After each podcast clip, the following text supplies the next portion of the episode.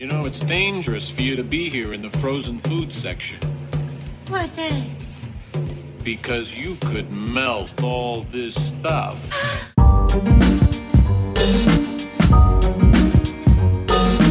because you could melt all this stuff.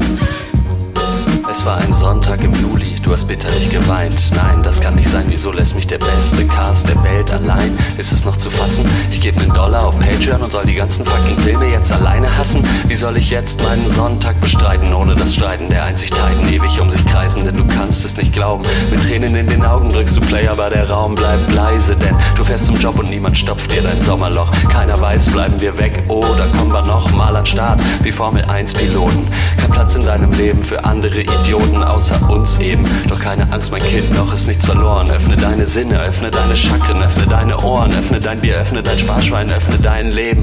Das ist Christians Cast für dich gegeben. Und plötzlich wird der Sommer wieder warm. Ganz Deutschland liegt sich in den Armen. Biere entstehen, wo davor nur Brand war im September. Pencast, Bundeskanzler, alle Kriege vorbei. Die ganze Welt rückt zusammen, keine Industrie. Nur noch Wiesen und Tannen und spielende Kinder mit Blumen im Haar.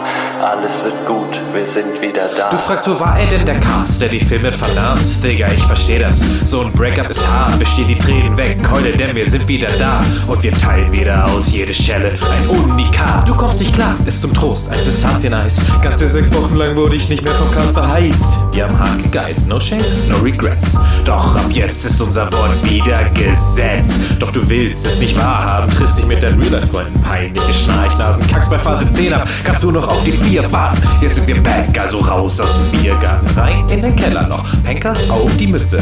Also das Superheldenkino ist für mich voll die Grütze. Und du lächelst, alles nimmt seinen Gang. Der Pencast ist da, das Leben fängt an. Und plötzlich wird der Sommer wieder warm. Ganz Deutschland liegt sich in den Armen. Biere entstehen, wo davor nur Brand war im September. Pencast, Bundeskanzler, alle Kriege vorbei. Die ganze Welt rückt zusammen, keine Industrie. Nur noch Wiesen und Tannen und spielende Kinder mit Blumen im Haar. Alles wird gut, wir sind wieder da. Pinkers mal wieder, live aus Dubai. Das Motion-Kalifat wird heute an und ist tight. Bei anderen Casts wird dein Wissen immer weniger. Bei uns steht in der Butze jede Woche Träger. Auf schickstem Mobiliar von Möbel Hessner. Die Bunnies gab's dazu, Glaskar und Korn gibt's im Becher. Diese Jungs sind auf dem Boden geblieben. Fünf Sterne plus ihre Feinde als Fliesen. Vom Bordstein zum 5-Markstein und zurück. Mit dem nächsten Pfandbon ins junge Glück. Klar passen wir auf dein Leergut auf. Zwei Minuten später der Pencast und Pilzrausch. Wo waren sie nur, diese Pencast-Luden? Du drehtest am Regeln, deine Ohren begann zu bluten. Bei anderen Casts sind die Hosen immer unten. Pencast Überfall, Tweets töten und Patrons looten. Und plötzlich wird der Sommer wieder warm. Ganz Deutschland liegt sich in den Armen. Biere entstehen, wo davor nur Brand war im September. Pencast, Bundeskanzler, alle Kriege vorbei. Die ganze Welt rückt zusammen, keine Industrie. Nur noch Wiesen und Tannen und spielende Kinder mit Blumen im Haar. Alles wird gut, wir sind wieder da. Sie wer back ist, on track ist, kann es das wenn es wieder Slip schwarz, Loco und Eck ist, korrekt ist. Wenn vier Typen labern und du dein Maul hältst, du Maul hält. Willkommen in der Podcast-Traumwelt, der Cast ist zurück. Running the house, als wir weg waren, hast du heimlich Spider-Man Homecoming geschaut. Du kleiner Frechdachs, hör mal wieder auf den Count. Was haben wir dir über Marvel gesagt? Das Geld, das du im Kino sparst, sollst du uns spenden. Beim nächsten Live-Auftritt trägst du uns auf Händen. Die anderen Cast werden elendig verenden. Das hier geht raus an alle Kontrahenten, was ihr abliefert. Ist Kinderkram, ihr braucht nicht aus der Pause kommen, wir sind schon da. So viel Realness könnte euch verstören, wir sind wie Jesus. Plötzlich könnt ihr wieder hören. Und plötzlich wird der Sommer wieder warm. Ganz Deutschland liegt sich in den Armen. Biere entstehen, wo davor nur Brand war im September. Pencast, Bundeskanzler, alle Kriege vorbei. Die ganze Welt rückt zusammen, keine Industrie. Nur noch Wiesen und Tannen und spielende Kinder mit Blumen im Haar. Because you could melt. Ab jetzt gibt's nur noch den Pencast, denn alle anderen Podcasts sind wack. Immer Sonntagstermin wie Terminator. Komm schon, sag's ihnen, Ani. I'm back, I'm back, I'm back, I'm back. Boah, Ani, Alter, ich hab dir gerade eben nochmal gesagt, wir sind zurück, nicht du. Ah, nee, ja, nee, egal, scheiß drauf. Wir lassen jetzt, ein- wir lassen es einfach so. Nee, ist, nee, ist in Ordnung. halt. Nein.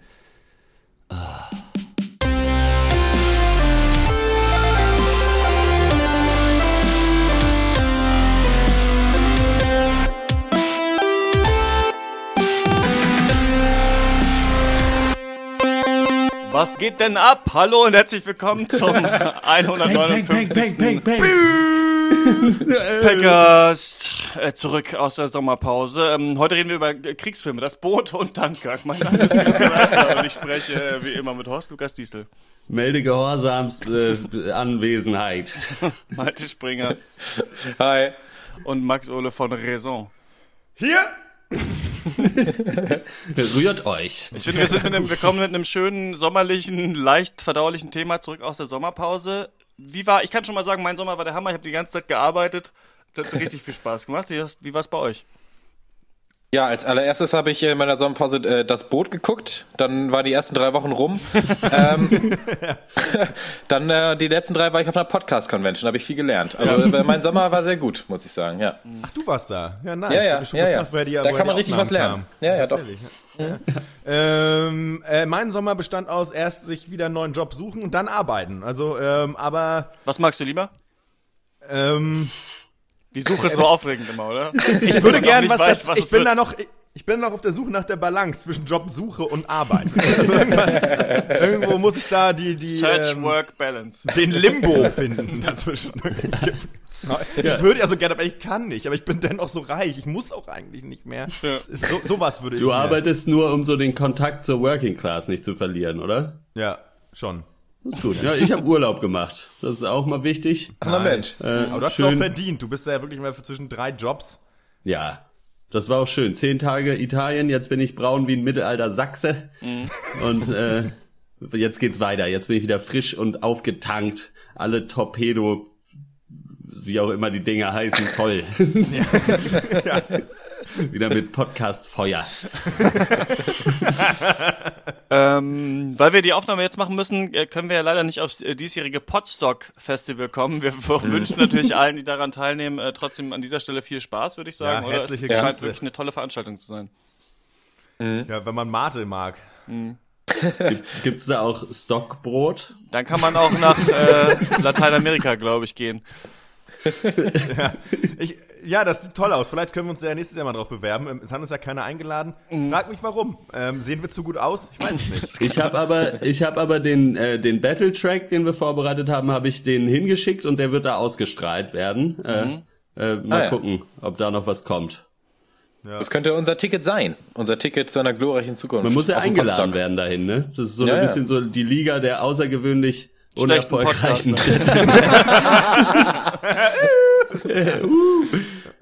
Ja. Nichts als Hate für die Szene. Hier, heute wieder. Schön, gefällt mir. ja, wir sind Podcaster wie der Willen. So kann man es ruhig so sagen.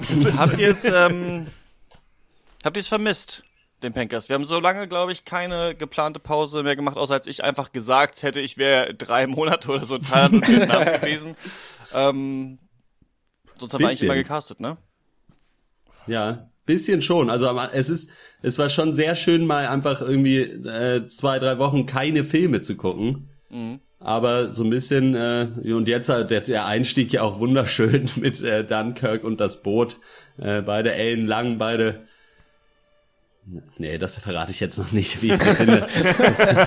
Für später. Aber äh, so ein bisschen natürlich das Schnacken auch vorher. Ich finde ja immer vorher und nach dem Podcast, wenn wir uns ein bisschen unterhalten, das finde ich schön. Mittelteil nervt immer, Ja. aber gut. Hilft ja nicht. Mir, mir, kam, mir kam die Pause sehr kurz vor. Also als wir jetzt heute wieder äh, uns in den Hangout eingeklinkt haben, dachte ich, der letzte Cast war vorgestern, so ungefähr. So war so ein bisschen die Stimmung hier, alle so, hallo, na, alles wie immer, zack, zack und äh, los geht's. Ähm, hätten hätten noch mal so sechs Monate sein dürfen. Ja. Aber ich mache aber, ich mache aber auch gerne Cast. Insofern finde ich es auch gut, dass wir wieder hier sind und über tolle Ich mach Filme reden. eh, ich mach eh immer Cast. Es ist egal, eigentlich, ob Podcast oder nicht. Ich mach eh immer Cast. Ob das Mikro an ist, ist irgendwie Ja. ist auch eine Lebenseinstellung Nee, einfach, ne? ja, Podcast das machen oder wirklich- nicht. Ohne Scheiß. Ich gehe einfach rum, schreie ein bisschen rum, gehe geh durch die Straßen Berlins, geh, setz mich an Spätis zu Leuten, die ich nicht kenne und frag sie einfach, kennen- ob sie den und den Film kennen. Ich habe da neulich einen gesehen, es war total spannend und ich mach's eh. Sag ich euch, wie es ist. Für mich ist eh nie Pause. Insofern. Das Ziel ist froh, eigentlich immer labern, so ne? Das ist eigentlich das Ziel, Immer auf das man so labern. hinarbeitet. Jetzt im Radio und schon im Podcast. Noch, ich arbeite noch auf im Schlaf, aber das gibt's ja auch Leute, die das raushaben, im Schlaf noch zu labern. weitergeht. Schlaf Und dann Labor, ne? eigentlich, dann laber ich eigentlich immer. Dann wüsste ich nicht, wann, wie mehr ich noch labern sollte. Wenn man tot ist, kann man nicht mehr, aber bis dahin. Labern, labern, labern. Und ähm, diesmal über zwei Filme. Ähm, wir haben irgendwie tatsächlich in der ganzen Zeit echt nur eine Mail bekommen. Da geht's aber um Dunkirk, deswegen würde ich die später ansprechen, äh, wenn wir dann auch über den Film reden. Ähm, was ich noch sagen wollte, wir haben natürlich nicht äh, völlig tatenlos rumgesessen in dieser Sommerpause, was das Podcasten angeht. Wir haben ja ein bisschen was gemacht. Wir haben ein paar äh, Off-Duties äh, vorproduziert, bei denen die letzten noch geschnitten werden. Und ähm, außerdem zwei äh, Special-Casts aufgenommen. Wir haben uns ja entschieden, äh, so ähm, Specials zu machen über unsere Lieblingsfilme. Die gibt's nur, wenn man ähm, uns auf ähm, Patreon oder auf Steady unterstützt. Und ähm, der erste davon kommt dann jetzt am Donnerstag raus. Ähm, da haben wir gesprochen über House of Cards, nee, nicht über House of Cards, House of Games. House of Cards ist die Serie. Ein äh, Lieblingsfilm von Malte und über die vier Die vier Federn. Federn, Wollt ihr kurz vielleicht so kurz teasern, worum es da geht, damit vielleicht jemand bereit ist, uns Geld zu bezahlen, um das zu hören? Nö. Ja, House of Games. äh, Kevin Spacey. äh, nee, warte, das ist House of Cards. Ähm, ich weiß es selber nicht mehr genau. Es ist ein richtig, es ist ein richtig äh, geiler, also erstmal Lieblingsfilme, es ge- geht da nicht unbedingt um die Filme, von denen wir denken, dass sie die besten der Welt wären, wie irgendwie Citizen Kane oder die, die Zwölf Geschworenen, sondern einfach Filme, die wir persönlich einfach richtig geil finden. Mal so ein neuer, neuer Blickwinkel auf Filmgespräche und ich habe da eben äh, einen Film mitgebracht aus einem Genre, das mir einfach am Herzen liegt. Das ist so dieses Trickbetrüger, coole Socken, noch coolere Dialoge, alles viel zu geleckt Naja. und geil und äh, ein bisschen Poker wird gespielt. Malte Springer, der Film, ähm, könnt euch drauf freuen, war ein sehr geiles Gespräch. Auch, ich finde es so schön, dass es auch dein, gleichzeitig dein größter Con war, dass wir uns diesen Film angucken mussten. Das äh, Oder war es, dass du die vier Federn vorgeschlagen hast? kann auch sein. Vier Federn muss man eigentlich nichts zu sagen. Super erfolgreicher, mega erfolgreicher Film äh, aus 2000 irgendwann. Äh, von meisten einem jungen ihn- britischen Offizier, der als feige beschimpft wird und sich dann wieder zurück zur Ehre kämpfen muss. Äh, Das hätte wird auch auch so ein vielleicht hier dein Leben, ja. So ein bisschen mein Leben, bloß dass ich noch immer noch ganz unten bin. Aber ich, ich warte noch darauf, äh, äh, äh, mich wieder hochzukämpfen. Wir werden das, kann, könnte ich euch denn, ich bin ja der Einzige, der Grundwehrdienst gemacht hat, könnte ich euch allen denn vier Federn schicken und ihr geht dann und dann verpflichtet ihr Du euch kannst nochmal ja nur eine, du kannst ja nur eine Feder schicken Ja, erstmal. ich finde schon noch ein paar Leute. Ja, Die- ja, kann, ja, kannst du machen. Dann würde ich zum Beispiel aufs Podstock fahren und da versuchen meine Ehre. Da einreiten mit der Paintball. Kannst du dein Glück mal versuchen. Ja, ihr sollt, der Klassiker-Cast ist ein schönes Format, der, äh, der sicherlich äh, der, und äh, speziell auch die Geschichte, ähm, unsere Lieblingsfilme oder, oder so alte Schinken, die wir irgendwie gut leiden können, wird ja vielleicht auch was sein, was wir in Zukunft auch noch mal machen mit Ja. anderen Filmen, weil die Liste ist ja nicht endlos an Filmen, die wir toll Ja. finden, weil wir keinen Geschmack haben. Alles ist toll. Ähm, insofern ist es eine never-ending Story. Ähm, hört auf jeden Fall rein. Es war sehr lustig, sehr sehr unterhaltsam. Gerade wie Horst versucht zu erklären, dass für Federn der beste Film aller Zeiten ist, ist äh, ganz dünnes Eis. Nee, Quatsch. Äh, Nein, aber, äh, ne, Quatsch, Blödsinn, aber ähm, ja, ist eine schicke Sache. So. Ja, ich, ähm, nachdem wir über das Boot geredet haben, erkläre ich noch mal kurz, wie man das äh, sich anhören kann. Dann würde ich sagen, wir fangen. Äh, achso, warum machen wir das? Dunkirk ist ein Kriegsfilm, das Boot ist ein Kriegsfilm. Eigentlich wollten wir noch Come and See gucken, hat nicht mehr äh, geklappt. Deswegen sprechen wir jetzt über diesen beiden, über diesen, diese beiden Filme. Und Ich Werner muss es auch. Röhr. Ich muss es auch wieder. was würde noch, was könnte noch so dabei, was überhaupt nicht passen würde? So. Werner volles Torpedoröhr. Werner Plötzlich gekotzt wird Prinzessin. später. Kick it like Beckham. Das ist er eigentlich, ja. Das war er. Und ähm, aber wir beginnen natürlich mit äh, das Boot. Was geht ab, Leute? Das Bo Hamburg City Hänger Gang. Hier seid ihr genau richtig, denn ihr seid. Beim Paincast. Yeah. Ja, hallo, schönen guten Tag, äh, das Boot. Schön, dass Sie sich die Zeit genommen haben. Äh, Wir haben Sie heute hier, wir reden über U-Boote. Sie waren selber im Zweiten Weltkrieg äh, U-Boot-Kapitän, oder? Ja, also erst, Feindfahrt war 41. da haben wir 50 Mark jeder für gekriegt. Ach, das ist ja nicht viel. Wo genau sind Sie denn äh, mit dem Boot dann hingefahren? Von Hamburg um die ganze Welt, sag ich mal. Ja, ja. Mhm. Aber in einem äh, früheren äh, Interview haben Sie mal gesagt, Sie waren hauptsächlich im Atlantik, aber zu einer anderen Zeit. Als das noch so eine ganz andere Ecke war, wo noch nicht diese Gentrifizierung am Start war, sondern es noch ein bisschen dirty war. Und da haben Sie ja sicher auch viele Sachen gesehen. Krieg ist ja nicht immer leicht. Äh, Wie hat Sie das geprägt oder was haben Sie da überhaupt erlebt? Boah, ey, das ist äh, viel. Also ich habe ja, bei mir ist ja so, ähm, ich bin ja eigentlich auch noch, äh, als Person bin ich ja in diesem ganzen Prozess gereift. So, ich, Aber Sie haben viel gesehen. ein bisschen was los, ne? Ja, aber Das Boot, wie muss man sich das vorstellen? Sie sind, äh, Sie kommen als sehr junger Mann äh, da an Bord. Äh, wie haben Sie es geschafft? Gibt es ja viele, die schaffen es gar nicht. Ja, aber wie, was war Ihr äh, Trick? Wie sind Sie da durchgekommen? Wie gesagt, ich habe gerade angefangen zu erzählen, dass ich noch mitgewachsen bin mit der Karriere. So, also ich war da für mich noch, also es war alles noch sehr unreflektiert und einfach gemacht. So, das war halt das Schöne daran. Ähm, es ist dann natürlich aber auch so, dass man gar nicht so reflektiert alles mitnimmt. Gerade wenn es so viel und hintereinander ist, es ballert einfach durch. Und ich habe irgendwann mir mal vor fünf, sechs Jahren Eine Schlacht. von vor zehn Jahren angeguckt und war dann so, was war denn da los? Inwiefern? Ja, es war sehr so psychedelisch. Also wir haben sehr, sehr, ähm, also sehr viel freie Struktur gelassen für Freestyle-Situationen, Jam-Sachen und so und haben das dann auch so ausgelebt. Haben uns dann natürlich immer abgeschossen und das zelebriert so. Und von daher, wenn man da so drin ist, man kriegt es ja gar nicht so mit. Man kriegt ja mit, wie Leute reagieren und man geht ab so. Aber selber so ganz reflektiert dieses, weil wir haben uns immer eher fallen gelassen. Ja, na gut, dann bedanke ich mich an dieser Stelle für das Gespräch. Äh, das Boot, meine Damen und Herren. Ähm, möchten Sie noch was abschließend vielleicht einfach zu uns, zu diesem Gespräch sagen? Ja, also wir sind halt irgendwie, wir sind schon die geilsten Typen, aber wir müssen es nicht so raushängen lassen. Wir sind es einfach. Äh, ich fange mal an. Ich sage jetzt selber ein bisschen was über das Bitte. Boot, ja? Okay. Das Boot. äh, ist die Ja. Verfilmung des, gleich, des gleichnamigen, ja, nicht so gut, nicht so, ja, ist die Verfilmung des gleichnamigen Romans von Lothar Günther Buchha äh, Buchheim. Sorry, da war ist so ein Staubkorn auf meinem Monitor gewesen, deswegen Pause. sah das Haar aus wie ein B. Buchbeim. So. Unter der Regie von Wolfgang Petersen aus dem Jahr ein, ja, 1981. Ähm, wir befinden uns im Zweiten Weltkrieg im November und Dezember des Jahres 1941 und äh, ja, wir, wir, äh, hier werden ja Erlebnisse der Besatzung eines deutschen U-Boots äh, geschildert, das sich auf Feindfahrt befindet während des U-Boot-Kriegs, während der Atlantikschlacht, zweimal während in einem Satz. Das ist toll.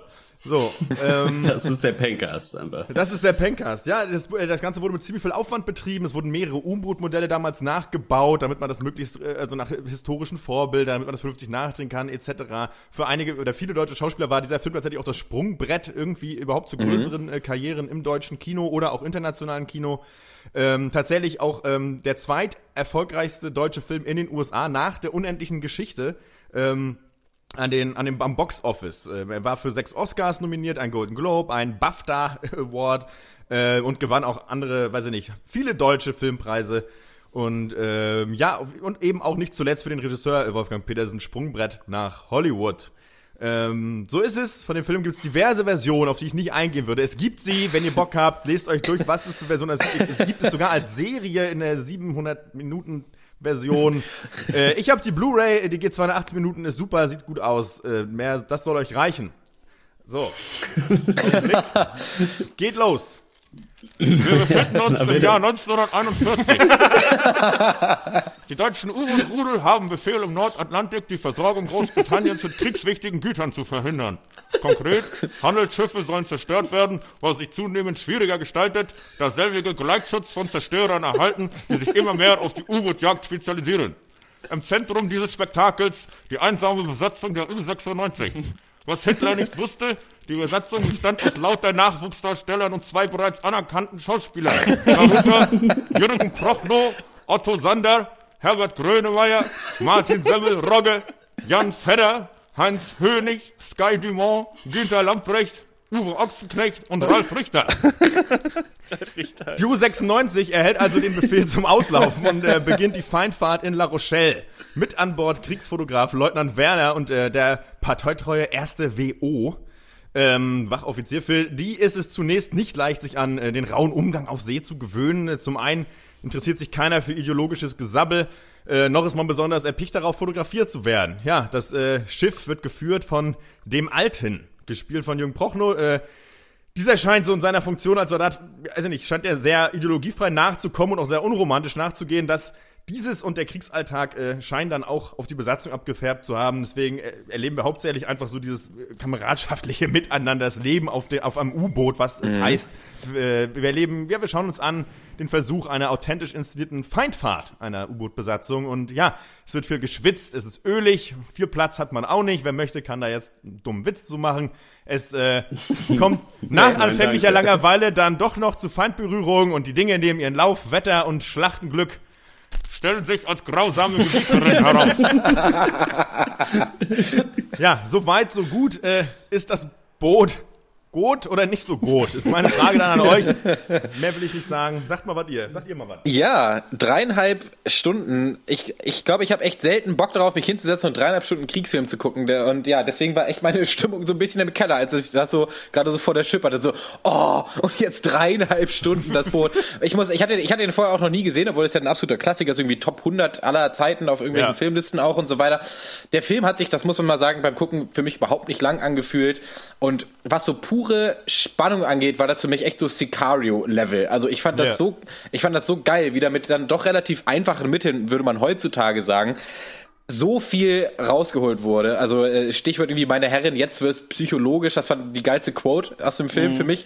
Ähm, und dann, als es dann auch richtig losgeht, nach dem wirklich sehr, sehr langen äh, Vorspiel, da hört es auch nicht mehr auf. Ich habe mich so gefragt im Nachhinein, was, was hätte ich irgendwie äh, überspringen können? Welche Szenen brauchte ich nicht? Aber so aus den letzten zwei Stunden kannst du keine Minute rausnehmen, eigentlich, äh, finde ich. Also ich ähm, äh, echt ein ziemliches, für, für damalige Zeit ein ziemliches Meisterwerk, meiner Meinung nach. Ich, ich war echt angetan.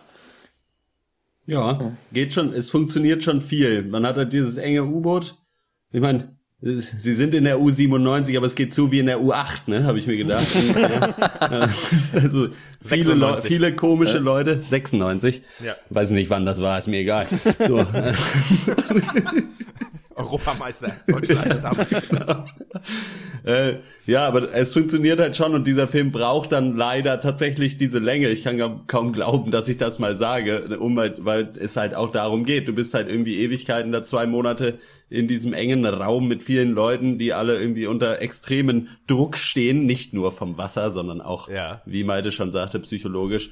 Und das funktioniert schon sehr gut und der ist insofern, finde ich, auch wahnsinnig gut gealtert.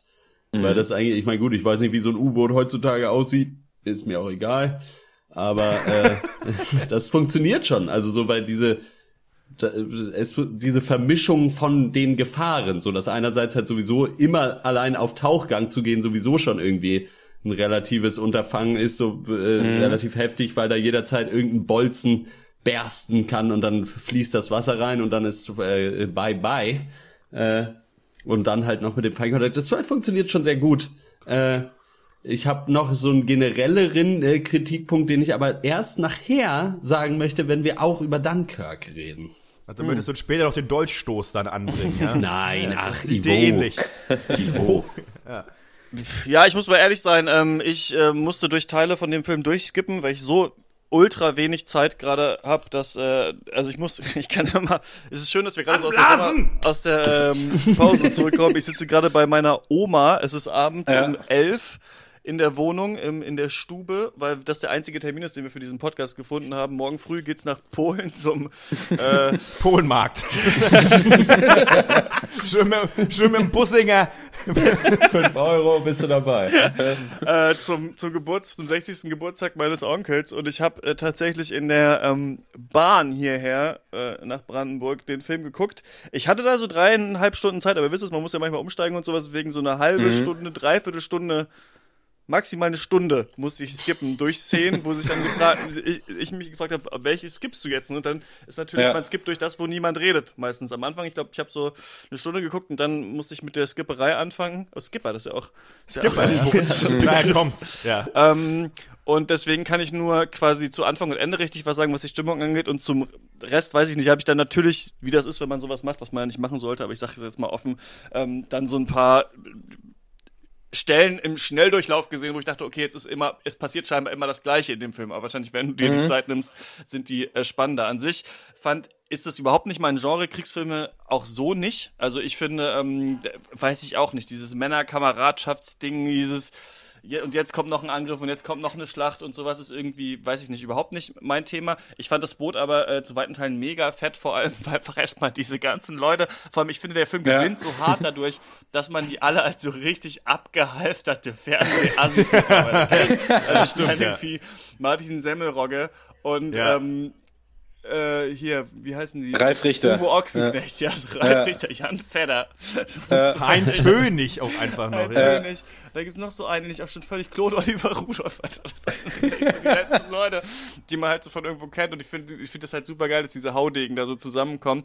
Und ich finde auch, dass das, vielleicht ist es echt äh, einer der männlichsten Filme der Welt. Einfach das Boot. Also ich finde, dass das so, dass es mir so gut gefällt daran ist, es ja zur Nazi-Zeit, aber wie du schon gesagt hast, die nehmen es damit nicht so ernst mehr, wenn die da ähm, unter Deck sind, ja. ne? Dann geht's nicht mehr, dann wird sich da nicht mehr mit Heil Hitler begrüßt für zwei Stunden, bis dann mal später wieder jemand kommt, bei dem man diesen Gruß dann ansetzen muss. Und äh, das ähm, fand ich ganz geil, wie die sich so mh, mm, erst so rumspaßen und auch so dumme Witze die ganze Zeit machen und dann wird es halt immer ernster. Und ich finde, das wurde richtig gut getroffen. Und ich finde, der sieht geiler aus als viele Filme, die heute rauskommen und auch Schon, irgendwie authentischer. Ja. Also ich finde, das ist sowas, das ja heute so ein bisschen verloren geht mit der Hochglanzoptik. Man konnte heute mal so denken, okay, der Funker, der war wahrscheinlich irgendwie Dom Hall Gleason gewesen in der neuen mhm. Verfilmung oder so. Aber man hat schon gemerkt, irgendwie dieses dreckige, und dieses Klaustrophobische, ne, wurde total gut ja. eingefangen. Für mich wäre das auch die schrecklichste Vorstellung, ehrlich gesagt, in so einem U-Boot zu sein. Ja. Ähm, wäre das bei euch auch so? Also ich finde allein die Vorstellung, da drin zu sein, äh, ja. ja. total beängstigend. Finde ich auch sehr schwierig, ja. Ich habe ja, als ich mal bei, als ich bei der Marine auch war, äh, auch mal einen getroffen, der, der sagte, nee, sein größtes, sein größter Traum ist, U-Boot-Kapitän zu werden. Dachte mir, geil, dann brauchst ich das nicht machen. Ist ja, ja Sein Lieblingsfilm war das Boot. so, ja, wunderbar.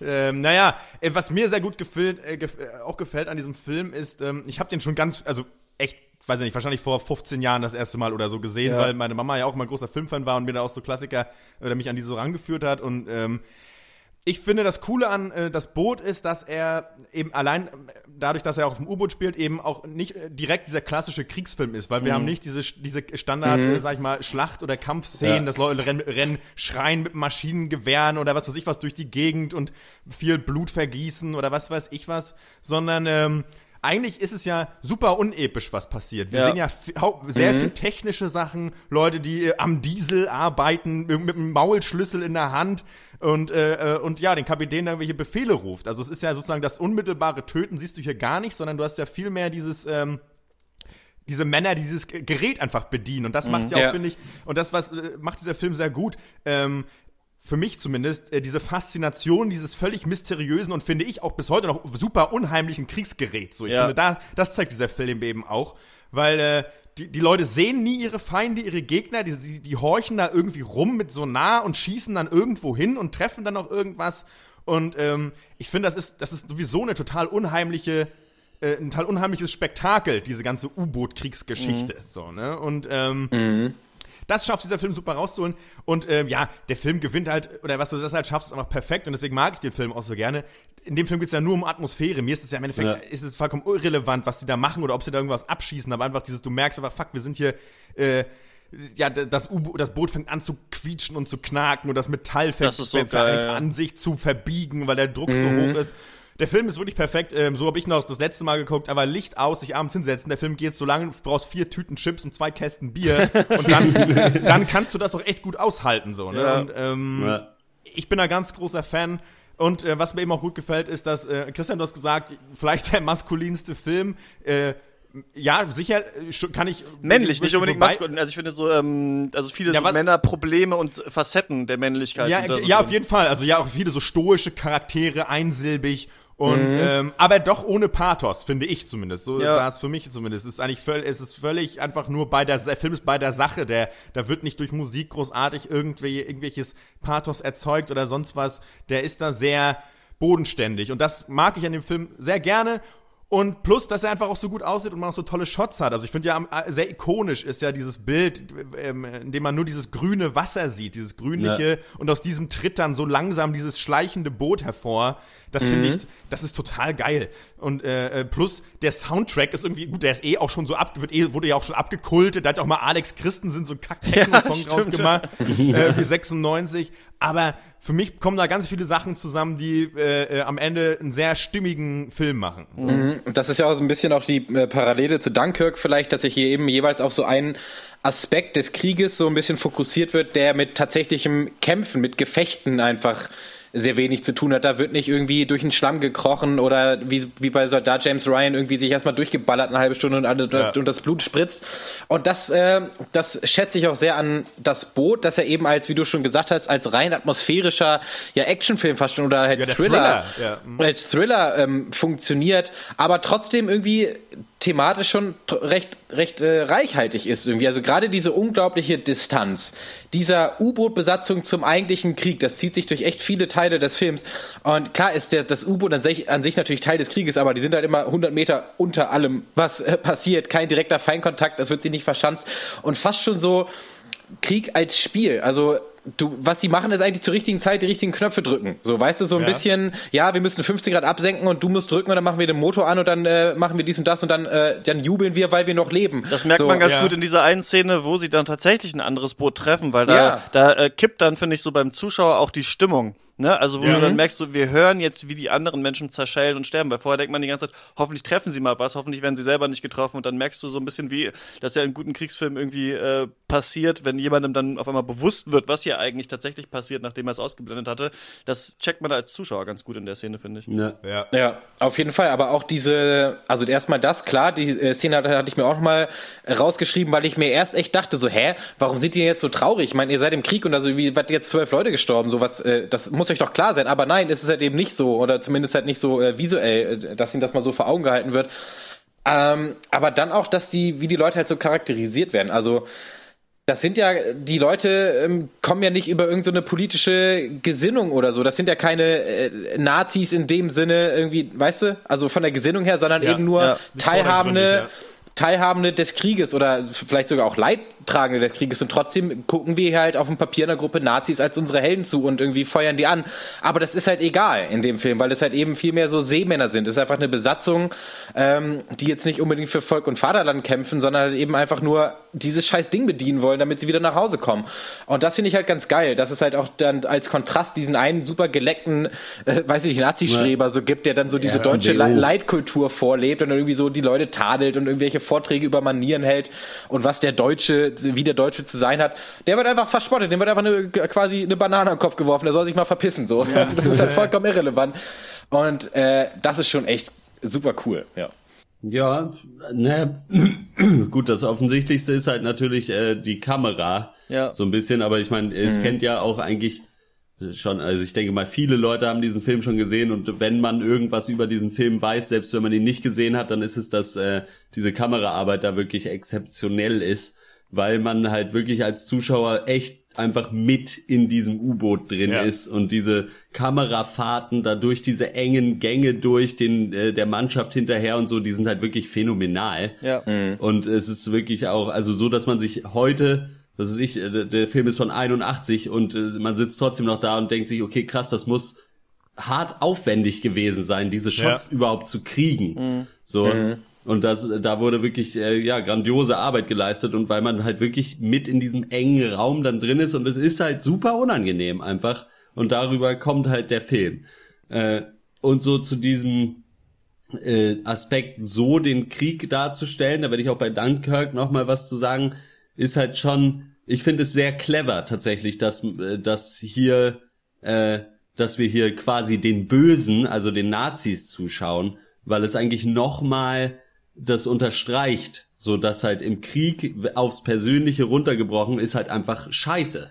Und es ist halt völlig egal, auf welcher Seite du da stehst, für den, für den einzelnen Menschen ist es einfach die Hölle. So. Ja. Äh, und ich finde, das funktioniert wesentlich, eigentlich sogar besser, wenn man den Bösen in, äh, quasi zuguckt, als den Guten. Fand ich zumindest. Vor allen Dingen dann im direkten Vergleich zu Dunkirk. Was ich, was der, äh, der Lothar Günther Buchheim, Heim, äh, ja wohl hervorge meinte, was, was, ich, er hat ja dieses Buch eben auch geschrieben, was ich natürlich nicht gelesen habe und ihr ja leider auch nicht, aber es ist, äh, er war ja selber wohl äh, Kriegsberichterstatter zu der Zeit und auch auf Ja. Booten unterwegs, äh, U-Booten. Und ich meine, das hat der Film ja auch versucht anzureißen, dieses, dass es wohl echt ein Problem war, auch für viele Mannschaftsdienstgrade oder generell für die ganze männliche Besatzung, dass sie halt ewig, also dass sie halt permanent sexuell nicht ausgelastet waren.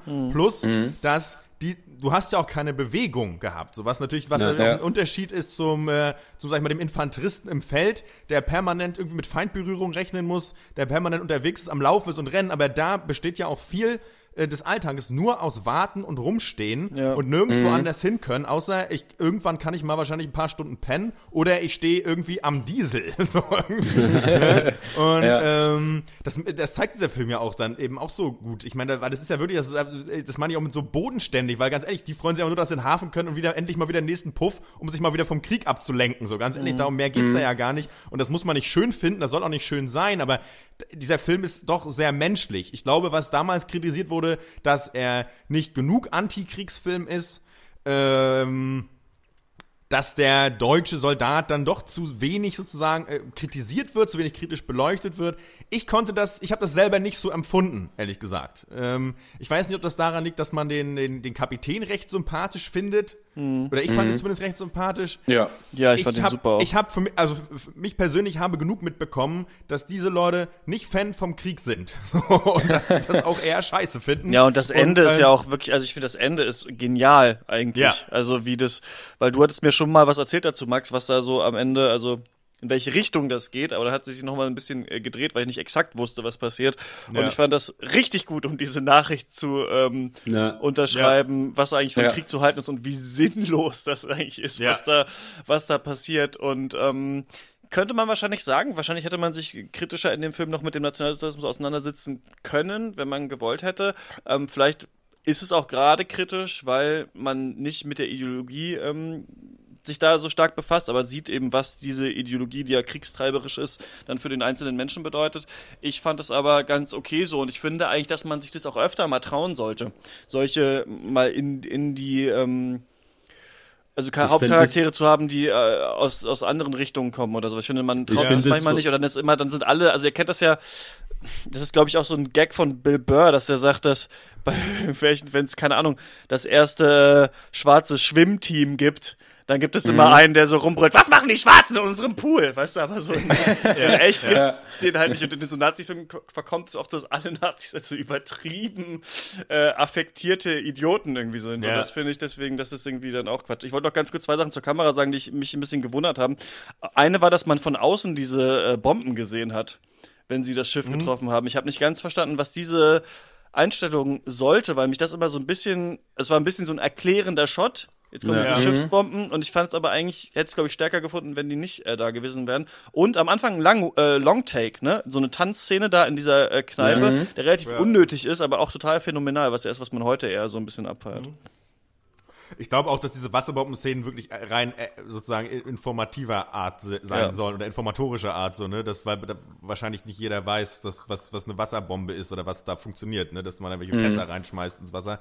Ähm, es Wie ist halt auch Donkey Kong. interessant, dass dieser Film es geschafft hat eben, und das war ja, glaube ich, auch ein Pro oder auch eine, eine, eine Fragestellung für Produktionsfilme oder Filmemacher ähm, äh, einige Jahre oder dann auch, äh, auch in den 70ern nach dem Zweiten Weltkrieg eben, äh, kann man deutsche Soldaten Protagonisten sein lassen in, im Kino. So, und da gab es ja auch Filme, ich kenne nicht alle, aber ich, es gibt da ein so ein Beispiel, das recht bekannt ist, so wie Steiner, das Eiserne Kreuz, mit auch einer Menge amerikanischen Darstellern, auch Maximilian von Schell. Und da hat man so versucht, auch so den sozusagen den, den, den zweifelnden, aber doch aufrechten deutschen Soldaten zu zeigen, der das System zwar auch Schwachsinn findet und den Krieg verachtet, aber da doch heroisiert wurde und irgendwie und so weiter. Und das ist, das ist ja auch schon ein Drahtseilakt, sich damit auseinanderzusetzen. Und das kann ich auch verstehen. Es gab mir sogar auch, ich weiß nicht, in den 2000ern irgendwann der Rote Baron mit Matthias Schweighöfer, was der völlige Scheißfilm gewesen sein soll, den ich auch nicht gesehen habe.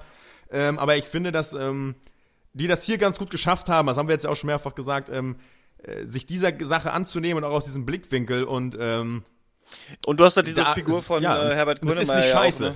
Haben wir ja noch nicht angesprochen, aber der ja da eben ähm, Fotos machen soll und ähm, aufschreiben. Ich weiß, wie heißt seine Berufsbezeichnung da? Ihr seid immer so gut mit sowas. Marinebeobachter. genau, exakt. Genau das. Kriegsberichterstatter. Ich finde ja. sowieso, dass der Film, ein paar, also natürlich ist es vielleicht untypisch dadurch, dass er so ähm, dieses äh, chirurgische oder dieses klare des Kriegs zeigt, so ein bisschen wie auch Dunkirk. Ähm, aber er ist natürlich typisch in vielen seiner Mittel, die er benutzt. Zum Beispiel, dass wir so einen Außenseiter haben, der in so eine Menge Mhm. Clique reinkommt und dann durch, durch dessen Augen wir das alles sehen. Ich finde aber schon am Anfang irgendwie geil, dass direkt der Captain sagt, ey, die sind alle so jung und das ist ja auch ein, was einem auch immer so abfuckt am Ende auch beim Volkssturm und sowas, ne, was da für Ja. Leute irgendwie in den Krieg geschickt wurden. Und Ja. das finde ich ist auch kommt noch mal so geil rüber, dieses diese Jungspunde, die da dieses U-Boot dann steuern müssen und was dann für Männer aus denen werden. Und ich finde es ganz cool, wie mit äh, was ich gesehen habe davon mit Grönemeyers Charakter wie mit dem umgegangen wird, weil der wird integriert, aber die kumpeln dann nicht den ganzen Tag nur ab, weißt du, die hassen ihn nicht am Ja. Anfang völlig und dann wird dann nur sich High Five gegeben und dann ist er komplett einer von denen, sondern er, er bleibt immer so ein bisschen Außenseiter, aber er gehört trotzdem irgendwie dazu und das finde ich wurde so ganz einfühlsam irgendwie erzählt, ohne zu übertreiben. Das fand ich, hat mir gut gefallen. Wa- Was, was mir auch gefällt im Vergleich zu anderen Kriegsfilmen, und da nehme ich jetzt mal als Beispiel American Sniper, ne, die ja da doch Ja. mit viel mehr Pathos am Werk sind. Ähm, in dem Film sind wir ja wirklich nur auf dem Boot. Und äh, eine Geschichte, die jetzt zum Beispiel American Sniper nutzt oder ein Mittel ist ja zu zeigen, wie scheiße das auch für den einzelnen Soldaten ist, weil er kehrt zurück nach Hause zu seiner Frau und seinem Kind und dann muss er wieder zurück. So. Ja. Und da wird dann sozusagen diese Emotionen oder das Mitleid und wie kacke das ist, halt immer über noch sozusagen äußere Umstände oder Zweit- oder Drittperson sozusagen wird das erst erzeugt sozusagen. Aber dass es im Einsatz schon richtig beschissen ist, gelingt diesem Film tausendmal besser, finde ich, als Ja. zum Beispiel American Sniper, wo einfach Bradley Cooper einfach der Hero ist, der einfach saugut ist in seinem Werk, in dem Kriegshandwerk, Leute töten kann. So, das ist der Alte auch, äh, als U-Boot Ka- Kaloi, aber das interessiert eigentlich keinen, so, weil es einfach scheiße ist. So. Und da, ähm, da kacken, finde ich, im Vergleich sehr viele Kriegsfilme sehr doll ab. Auch der Soldat James Ryan von Steven Spielberg, der da auch sehr viel mit, äh, äh, mit, so- der so, ein, so ein Heroentum dann ja eigentlich auch abfilmt am Ende. Und äh, was Aber du hast diese scheiße ist. typische, du hast diese typische Szene, die auch bei ähm, Erich Maria Remarques im Westen nichts Neues vorkommt. Dieser Heimurlaub, den hast du ja in dem Buch und hier hast du das, wo sie dann da anlegen, ne, in Spanien Ja. und da ähm, In Vigo, dann, ja. Vigo, ja, ja. da, da dann äh, quasi die, sich die neuen Torpedos abholen sollen, da wird dann halt aufgetischt auch und da merkt man so, das sind natürlich auch andere Torpedos. Generäle und da hast du diesen schönen Moment, der auch immer das nochmal unfassbar macht, wenn du dann, also selber als Zuschauer hast du ja gar nichts mit Krieg zu tun, bist dann aber mit denen zwei Stunden in diesem Boot gewesen und dann kommst du auch mit denen aus dieser Scheiße wieder raus und denkst dir, was Ja. geht hier eigentlich ab? Worüber, was labert der, weißt du, so mit irgendwie geschlachteter Wurst oder sowas. Ich habe zwei Stunden gerade schimmliges Brot gegessen, halt mal dein Maul. Ja. Ähm, Das finde ich irgendwie, kommt da auch, also das ist auch vielleicht ein Klischee, aber eins, was auch gut funktioniert hier, finde ich. Das ist dann auch eine mega starke Szene, weil es halt auch nochmal diesen kompletten Disconnect einfach zeigt zwischen so der Kriegswahrnehmung, also so der Propaganda, also diese ganzen alten Säcke, die da auf ihrem Chi- äh, Schiff im, im Hafen chillen und sich irgendwie frischen Heringssalat vom Mutti reinpfeifen und halt äh, dem Kriegs, dem Kriegsalltag einfach. Also dann kommt er dann und sagt so, hier sind unsere Helden aus dem U-Boot und ja, wie viel habt ihr denn abgeschossen? Und der Typ hätte eigentlich antworten müssen, ja, halt kein oder beziehungsweise erstmal zwei Monate lang war erstmal nix. So, aber die Leute Ja. denken halt, ja, okay, diese Leute im U-Boot, das sind alles die wahren Helden der deutschen Armee Ja. oder was auch immer. Und da ist nochmal auch genau diese, diese Distanz auch wieder drin. Und äh, das ist schon echt, äh, echt geil. Und was ich, äh, noch noch mal ein ganz anderes Thema. Ich hab, ich fand's geil, dass ich noch so eine Parallele zu Alien gesehen habe, so ein bisschen. Also der Ey, kam geil, ja zwei, der, Ja. der kam ja so zwei Jahre vorher. Natürlich erstmal dieses klaustrophobische, das Setting, klar, das, äh, das ist ja sehr basic. Aber auch wie viel Spannung einfach so aus so diesen Instrumenten einfach kommt. Ja. Also wie, wie ich eine halbe Stunde lang fast nicht mehr atmen kann, weil halt so ein Tiefenmeter-Anzeiger immer Ja. weiter runtergeht. Ja. Das ist wie, das ist wie in Alien, als so dieses Alien einfach nur so diese rote Punkt auf diesem äh, einen Gerät ist oder so weiter. Ja. Oder wie ich einfach mich äh, mir fast einscheiße, weil so ein, so, weil ich so ein Beep Beep von so einem Echolot höre, von so Das einem, äh, so von, stark. Das ist so unglaublich äh, gut gemacht, wie viel einfach auch dann auch mit wenig Mitteln wieder, komme ich nochmal drauf zurück, einfach so ähm, an Spannung Ja. erzeugt wird. Fast unglaublich.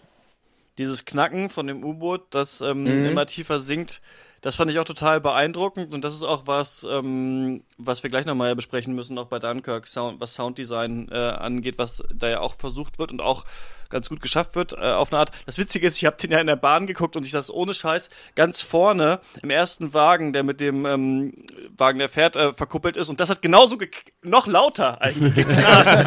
auch genauso, während ich das Boot geguckt habe.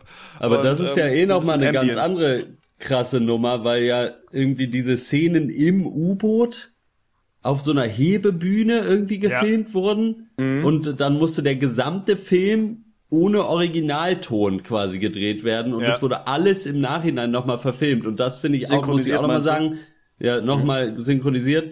Und das merkt man echt eigentlich gar nicht. Paar Mal, das ist schon auch ich, richtig sonst, krass. Ein paar Mal ist es auch, mir ist es Ja, mir ja, man, ja, aber auf dreieinhalb Stunden, dafür, Mhm, dass ja, das ja, alles im. Nachhinein vertont wurde, ist es schon auch heftig auf jeden Ja. Fall. ja.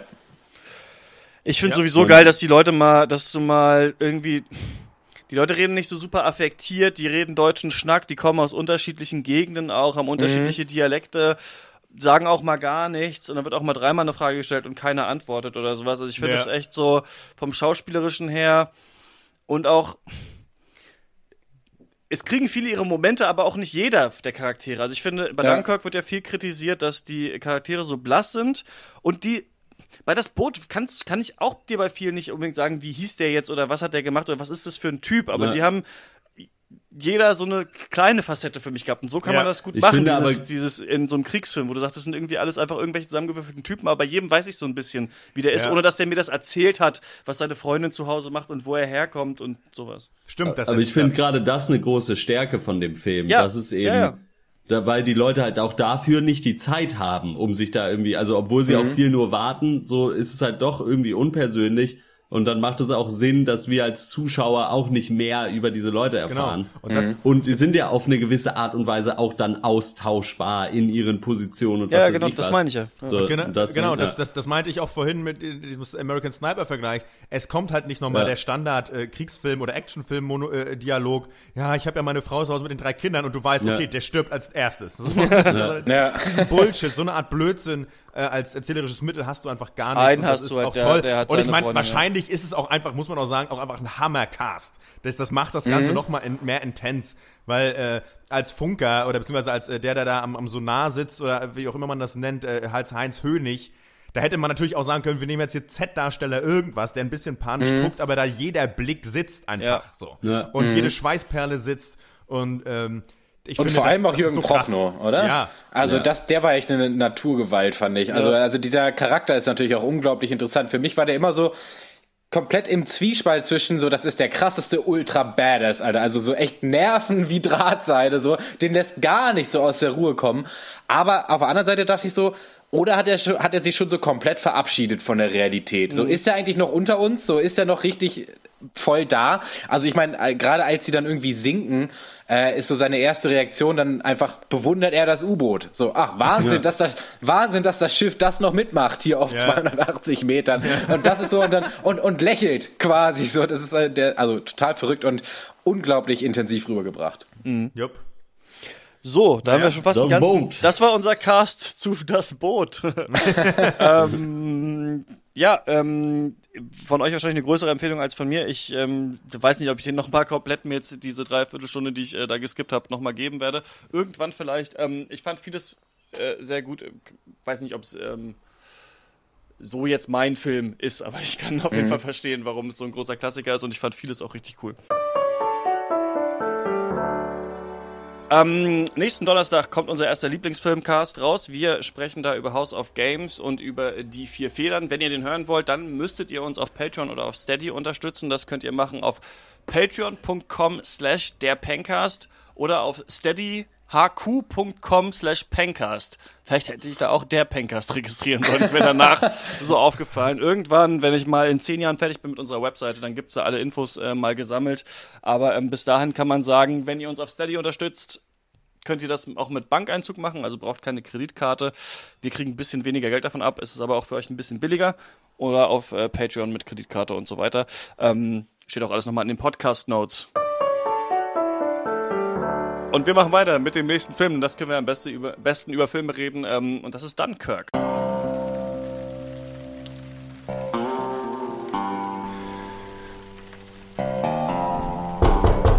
Menü? Hallo?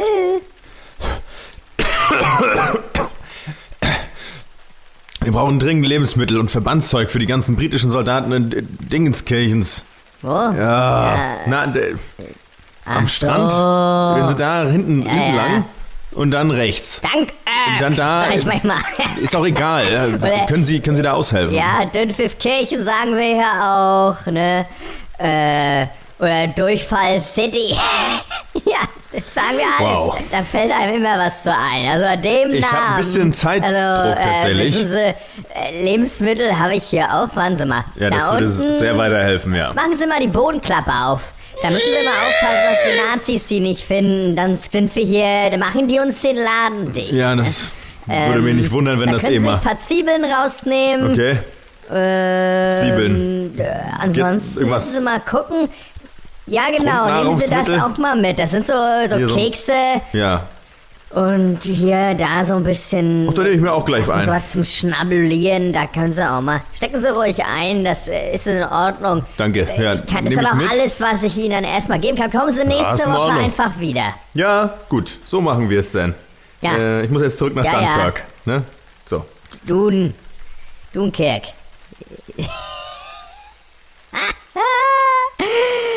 Besoffener Captain aus Star Trek. Tschüss.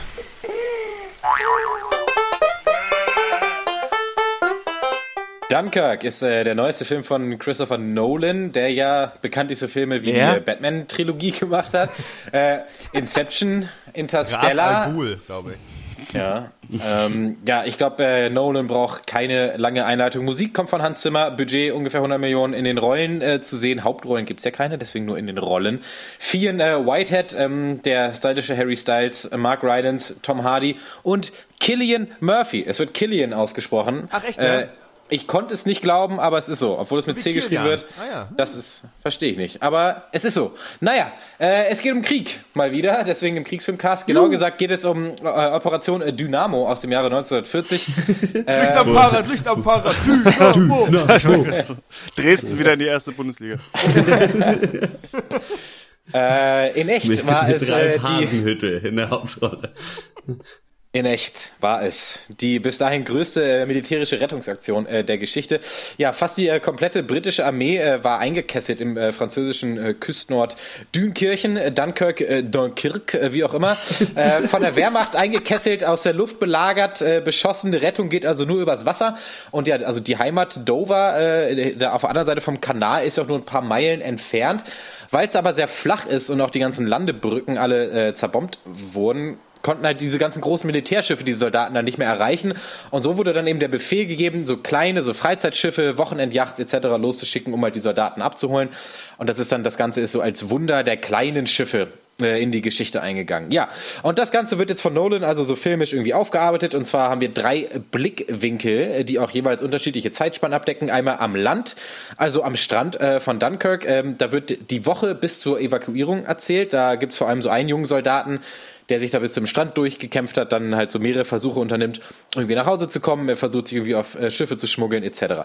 Dann auf dem Meer, also sprich die Schiffe, die zur Rettung kommen, äh, da sehen wir den Tag vor der Rettung, also 24 Stunden. Mark Rylance äh, ist hier so ein, so ein stoischer alter Brite, der mit seinem kleinen bescheidenen Fischkutter da so lang tuckert äh, und unter anderem eben Killian Murphy äh, aufsammelt. Das ist äh, ein Shell-Shocked, also einer an, an Kriegsneurose leidender äh, Soldat.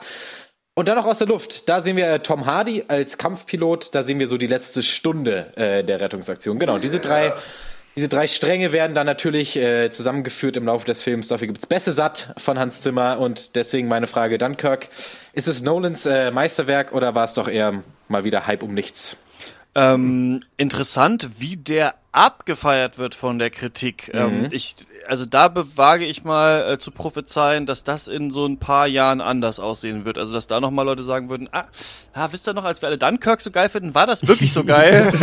Na, mal schauen. Ähm, ich hatte war ein bisschen skeptisch äh, diesem Film gegenüber. Ich hatte aber so diese Idee, dass ich dachte, Christopher Nolan wird's schon richten. Das ist ja ähm, einer der Regisseure, von dem man wirklich. Ach nee, ich habe nie diesen. Wie heißt der Following? Den habe ich nie gesehen und Knowing. Der ist sehr ne? gut. Diese, diese beiden, die habe ich glaube ich nicht gesehen. Oder es gibt ähm, noch diese zwei Filme. Nee, Insomnia heißt der andere. Ähm, Habe ich nicht gesehen, aber sonst diese großen, die man kennt, dann ab Memento und sowas, die habe ich natürlich alle geschaut, auch alle äh, geliebt. Außer, ich hatte aber immer schon meine Probleme mit den letzten beiden, also mit The Dark Knight Rises. Nee, den letzten, dann kam Nee, Inception kam, glaube ich, zwischen den beiden Batman-Filmen. Ne? The Dark Knight Rises war irgendwie schwach. Und ähm, Interstellar war auch nicht so toll, wie man äh, dachte vielleicht, dass er wird, aber über die Stimmung ist er schon ganz weit gekommen und das klappt auch ganz gut bei Dunkirk, finde ich. Man sieht hier viele so Trademarks vielleicht von Christopher Nolan in dem Film. Ich hatte mich aber damals schon gefragt nach Interstellar, was macht, was ist jetzt der nächste Film? Also nachdem man in Inception so Ja. die Zeit und die Träume behandelt hat und in Interstellar die Zeit und den Weltraum, was macht man jetzt? Und das ist, finde ich ganz witzig. Dunkirk sieht man so, wie jemand, der größenwahnsinnig ist, einen kleinen Film macht. Also so, ein kleiner Film von Christopher Nolan, da wird dann das aufgefahren, weil es ist ja nur diese eigentlich relativ kleine Geschichte, aber die Trademarks sind eben einerseits, dass es wieder um Zeit geht, das muss den Mann irgendwie nicht um den Schlaf. Mhm. Er kann's um den nicht Schlaf- lassen. Er kann, Er ja, auch, nicht auch lassen. bei Memento hat man das, ne? Also, Mhm. das ist ihm irgendwie wichtig, das findet er, glaube ich, faszinierend, wie unterschiedliche Menschen Zeit erleben und ähm, das ist hier drin und dann hast du natürlich dieses dass, dass er so einen größeren Plan verfolgt in seinem Film, wie am Ende die Stränge zusammenlaufen und du hast diese krasse Cinematografie verbunden mit dieser Mucke von Hans Zimmer, die echt diesen Film so zusammenzieht. Ich finde, es ist sehr gewollt hier, aber es Ja. klappt trotzdem. Also man ist trotzdem irgendwie schon drin in diesem Film. Danach fragt man sich halt, wo drin, ob das sein musste, aber ähm, der leistet schon sein Übriges. Also ich finde erstmal viele Trademarks zu erkennen. Von Nolan, ja, Ja. finde ich auch. Äh, ich ich finde witzig, dass du sagst, dass Hans Zimmer hier funktioniert. Ich finde, es funktioniert streckenweise, aber ich hätte mich auch nicht beschwert, wenn einfach irgend so eine, also so eine strenge russische Klavierlehrerin neben ihm gestanden hätte, die ihm einfach ab und zu auf die Finger schlägt, dass er sich ein bisschen zurückhält. Einfach. Nee, ich fand's auch nicht gut. Das, was er macht, aber in nur 50 Prozent Ja. davon hätten das alles viel geiler gemacht. Und jetzt gerade auch im Vergleich zu das Boot, wo wirklich Soundtrack ja spärlich eingesetzt wird, das funktioniert irgendwie besser. Und er hat ja die Bilder. Also die Bilder sind der Wahnsinn Ja. in diesem Film. Die sind Also ja auch mit, echten, mit, die sind ja auch ganz viel mit echten Kriegsgeräten rumgeflogen, weil die haben ja kaum CGI Ja. oder so einen Scheiß benutzt, ne? Ja, und halt irgendwie 700.000 Statisten in jedem Shot und so. Und das funktioniert alles. Es sieht alles gewaltig aus, diese ganzen Küstenshots und Seeshots und was weiß ich was. Das ist alles geil.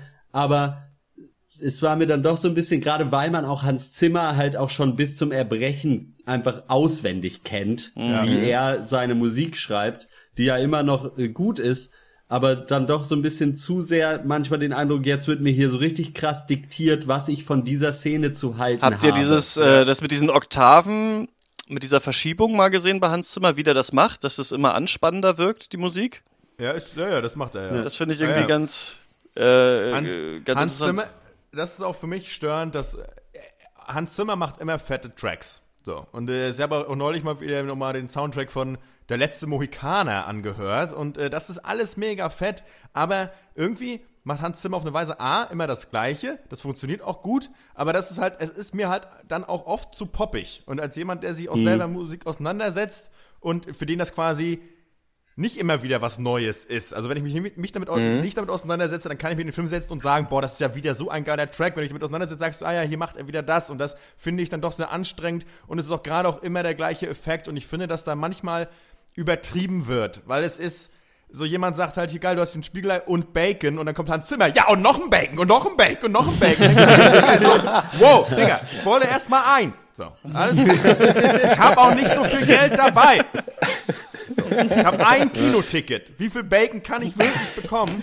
Und ich er betreibt es da gerne. Und das, das, es ist einfach so ein atmosphärischer Bukake-Party dann manchmal bei ihm so. Das, das ist einfach nicht notwendig. Ich finde, das ist auch nicht, ähm, nicht immer, in also in letzter Instanz ist dann auch manchmal nicht, also äh, ästhetisch ja, aber ein bisschen zu viel. Das nervt mich auch häufig. Was mich aber auch an dem Film ein bisschen gestört hat, ist mal wieder das Christopher Nolan. Ihr habt es ja schon gesagt, er, sein Thema ist die Zeit. Out of time, sein Gegner ist die Zeit, wie Denzel Bosch bei Washington. Und ich finde, für mich ist hier bei Christopher Nolan auch sein Gegner mal wieder die Zeit. Mir geht das total, ging das hier total auf die Ketten schon wieder, seine Erzählweise. Wir haben drei irgendwie Handlungsstränge und dann hier und dann da rückwärts und hier und da und irgendwie war ich einfach genervt. Ich bin einfach genervt von Christopher Nolan. Das heißt nicht, dass das Ich ein fand's- scheiß Film ist. Ich persönlich, mir ging's auf Ketten, einfach auf Ketten. So irgendwie. Ich fand es gar nicht störend, aber es war durchaus was, was mich aus dem Film wieder rausgeholt hab, hat. Weil, weil man dann doch teilweise da saß und sich dachte, ah ja, okay, jetzt ist hier der Typ von vorhin, Ja. das ist jetzt wieder so ein Nolan-Ding. Und in dem Moment Ja. bist du aber aus dem Film, aus der Story, bist du dann raus. Wenn dir ein ein, äh, ja, ein Effekt aus der Grabbelkiste von Christopher äh, halt auffällt. Das fand ich ein bisschen schade. Und äh, das größte Problem, was ich mit dem Film hatte, was ich auch zu kleinen Teilen in das Boot zum Beispiel hatte, ist, dass du auf der einen Seite den Krieg als etwas Schreckliches darstellst. Und das funktioniert in beiden Filmen sehr gut. So, du hast äh, das Schicksal des Einzelnen, der innerhalb dieses riesigen Politikums einfach nur um sein äh, Überleben kämpft und das sehr nachvollziehbar ist und man halt einfach da zu sehen bekommt, wie schrecklich das ist für den Einzelnen, aber gleichzeitig dann auf der anderen Seite trotzdem so ein bisschen gezeigt wird, ja, Krieg finden wir nicht so gut, aber bietet dann doch irgendwie hervorragenden Nährboden, um Helden zu äh, Ja. erschaffen, die dann auf einmal und dann fliegt halt irgendwie äh, dann macht Tom Hardy in seiner Spitfire ohne Benzin nochmal eine Kapriole und alle jubeln und die Musik schwillt an zu einem Orgasmus und äh, man soll irgendwie dann irgendwie auf der einen Seite sagt mir der Film dann ja, du sollst Kriegsscheiße finden, auf der anderen Seite sagt er, aber guck dir diesen Helden an, Ja. wie toll. So, und das ist für mich komisch. Und das war in das Boot ähnlich, aber ein bisschen weniger noch als in Dunkirk. Ja, das war auch ein für mich der unnötigste Handlungsstrang eigentlich, die Luft. Und ich äh, fand es auch sehr überraschend, wie oft äh, dahingeschnitten wurde. Ja. Also äh, zu äh, Tom Hardy, gerade weil es das ja auch nur eine Stunde sein sollte, also weniger. Ich dachte, dass da vielleicht so ein bisschen, dass das benutzt wird, um die Action so ein bisschen voranzutreiben, mal wieder so, also um die, um die Spannung äh, zu erhöhen oder so, mal, mal wieder eine Kampfszene. War mir aber eigentlich zu viel von Tom Hardy äh, mit Helm irgendwie, also weiß ich nicht. ähm, ich finde es nochmal, ich fand es lustig, dass ihr alle von, den, von diesen typischen Nolan-Trademarks redet, weil ich ihn dann doch in zumindest einem Aspekt extrem untypisch fand weil Nolan eigentlich immer auch so einen Hang fürs so Sentimentale hat, finde ich. Also so Inception, da geht's ja irgendwie um verschiedene Dimensionen und Realität und Traumwelten, aber im Kern steht ja schon noch so die, diese gescheiterte Beziehung. Oder bei Interstellar, klar, irgendwie Sci-Fi, Bevölkerung des Weltraums, Metaphysik, aber was steht hinter der Metaphysik irgendwie? Die Liebe, so als Konzept. Und bei Prestige geht's um Rivalität. Was auch immer. In Dunkirk das komplette Gegenprogramm. Also, das ist ja schon, ja, ich weiß nicht, ob das nüchtern ist, es ist ja schon sehr spannungsgeladen, aber so der Mensch, die einzelne Person steht hier absolut im Hintergrund. Und das ja sicherlich auch gewollt. Das zieht sich ja, durch alle drei Stränge durch. Und das ist ja sicherlich das, das Konzept, was sich Nolan ausgedacht hat, eben so, an, so, so ein Anti-Oscar-Bait-Film zu machen. Hier wird nichts dramatisiert. Ähm, dass das irgendwie durchdacht ist und dass das ein Konzept ist, was machen kann, das äh, finde ich in Ordnung.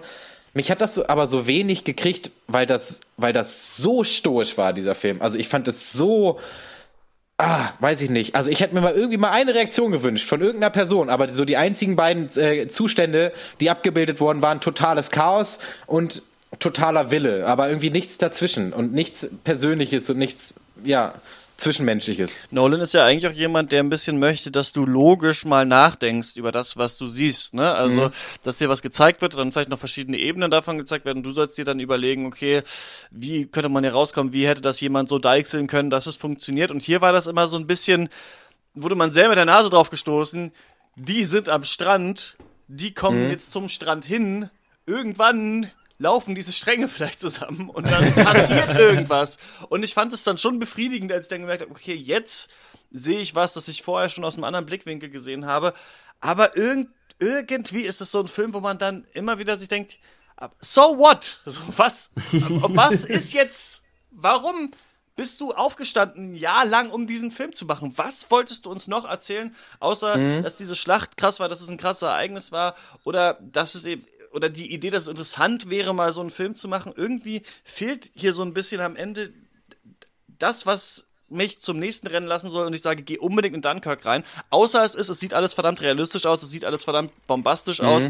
Das kann sein. Das ist für mich aber jetzt nicht so ein Grund, ins Kino zu gehen, außer es ist Mad Max Fury Road. Und es sind Sachen, die habe ich noch nie gesehen, wo Leute mit irgendwie Wüstenbuggies an irgendwelchen äh, komischen äh, Latten da rumgeschmissen werden. Oder Ja, damit, das ist- ne? das ist sowas. Ja. Und ähm, was ich noch fand, das muss man, glaube ich, dem Film zugute halten. Das vergisst man vielleicht ein bisschen, wenn man gerade das Boot gesehen hat. Aber so wie wir die U-Boot-Schlacht da versucht haben, realistisch zu sehen, versucht ja auch Nolan gerade diese Luftschlacht und sehr realistisch zu zeigen. Da explodiert Ja. nicht immer das andere Flugzeug, sondern es stürzt dann einfach ab. Und man hört auch mhm. nicht den Impact, dann den, den die Kugel gehabt hat. Das fand ich schon ganz gut. An sich fand ich diese Tom Hardy-Passagen aber die allerschwächsten, weil ich da meistens überhaupt nicht wusste, wo der gerade ist. Und das kann man natürlich dann auch wieder verklausulieren und sagen, das sollte genauso sein, du sollst es auch nicht wissen. Das fand ich ein bisschen nervig. Und ich muss das Hipsterigste sagen, was ich seit langem gesagt habe. Ich fand yes. das Color Grading in diesem Film absolut furchtbar. Also ich fand, das war nur blau und gelb andere Farben hatte der Film gar nicht und mich hat es richtig krass, vor allem in den Flugszenen, einfach massiv gestört. Also ich hat mich richtig aus dem Film rausgerissen, dass ich dachte, ähm, was ist das hier? Also wo, wo sind wir hier? Warum gibt es nur noch Aber zwei ich, Farben auf einmal? Ich glaube, das war das damals ich, noch ähm, so. Das kann ich sein. Glaub, äh, die anderen froh sein, wurden erst bevor der Schwarz-Weiß in Amerika. Froh sein, dass es eine Schwarz-Weiß war, ein Stummfilm. ähm, und es kann sein, ich, äh, das ist vielleicht war ich da empfindlich oder sowas, aber es hat mich schon im Trailer irgendwie genervt und ich fand es zu heftig. Also die, als hätte man also als wollte man das aber sehr realistisch machen, aber hat sich dann bei den Farben überhaupt nicht dran gehalten. Ich habe das nicht ganz gerafft, was das soll. Aber ich find's witzig, dass du sagst, dass du die Tom Hardy-Szenen am schwächsten fand, weil was ich auf jeden Fall mit Abstand am schwächsten fand, war die kleine Geschichte in der Geschichte von dem von dem Jungen, ah, äh, der da mit auf dieses Boot äh, kommt und da irgendwie mit in den Krieg will, warum auch immer, und dann mhm. äh, passiert sonst noch was. Und ich dachte mir wirklich bei jeder Szene so, ja, aber was wollt ihr von mir? So, also ich habe schon verstanden, was die Dramaturgie dahinter ist, dass du dieselbe Story oder dieselbe Aussage, die du insgesamt treffen willst, nochmal in so eine kleinere Geschichte passt, äh, mhm. packst. Aber ich fand es so unnötig, echt. Also das hat mich richtig genervt. Ja.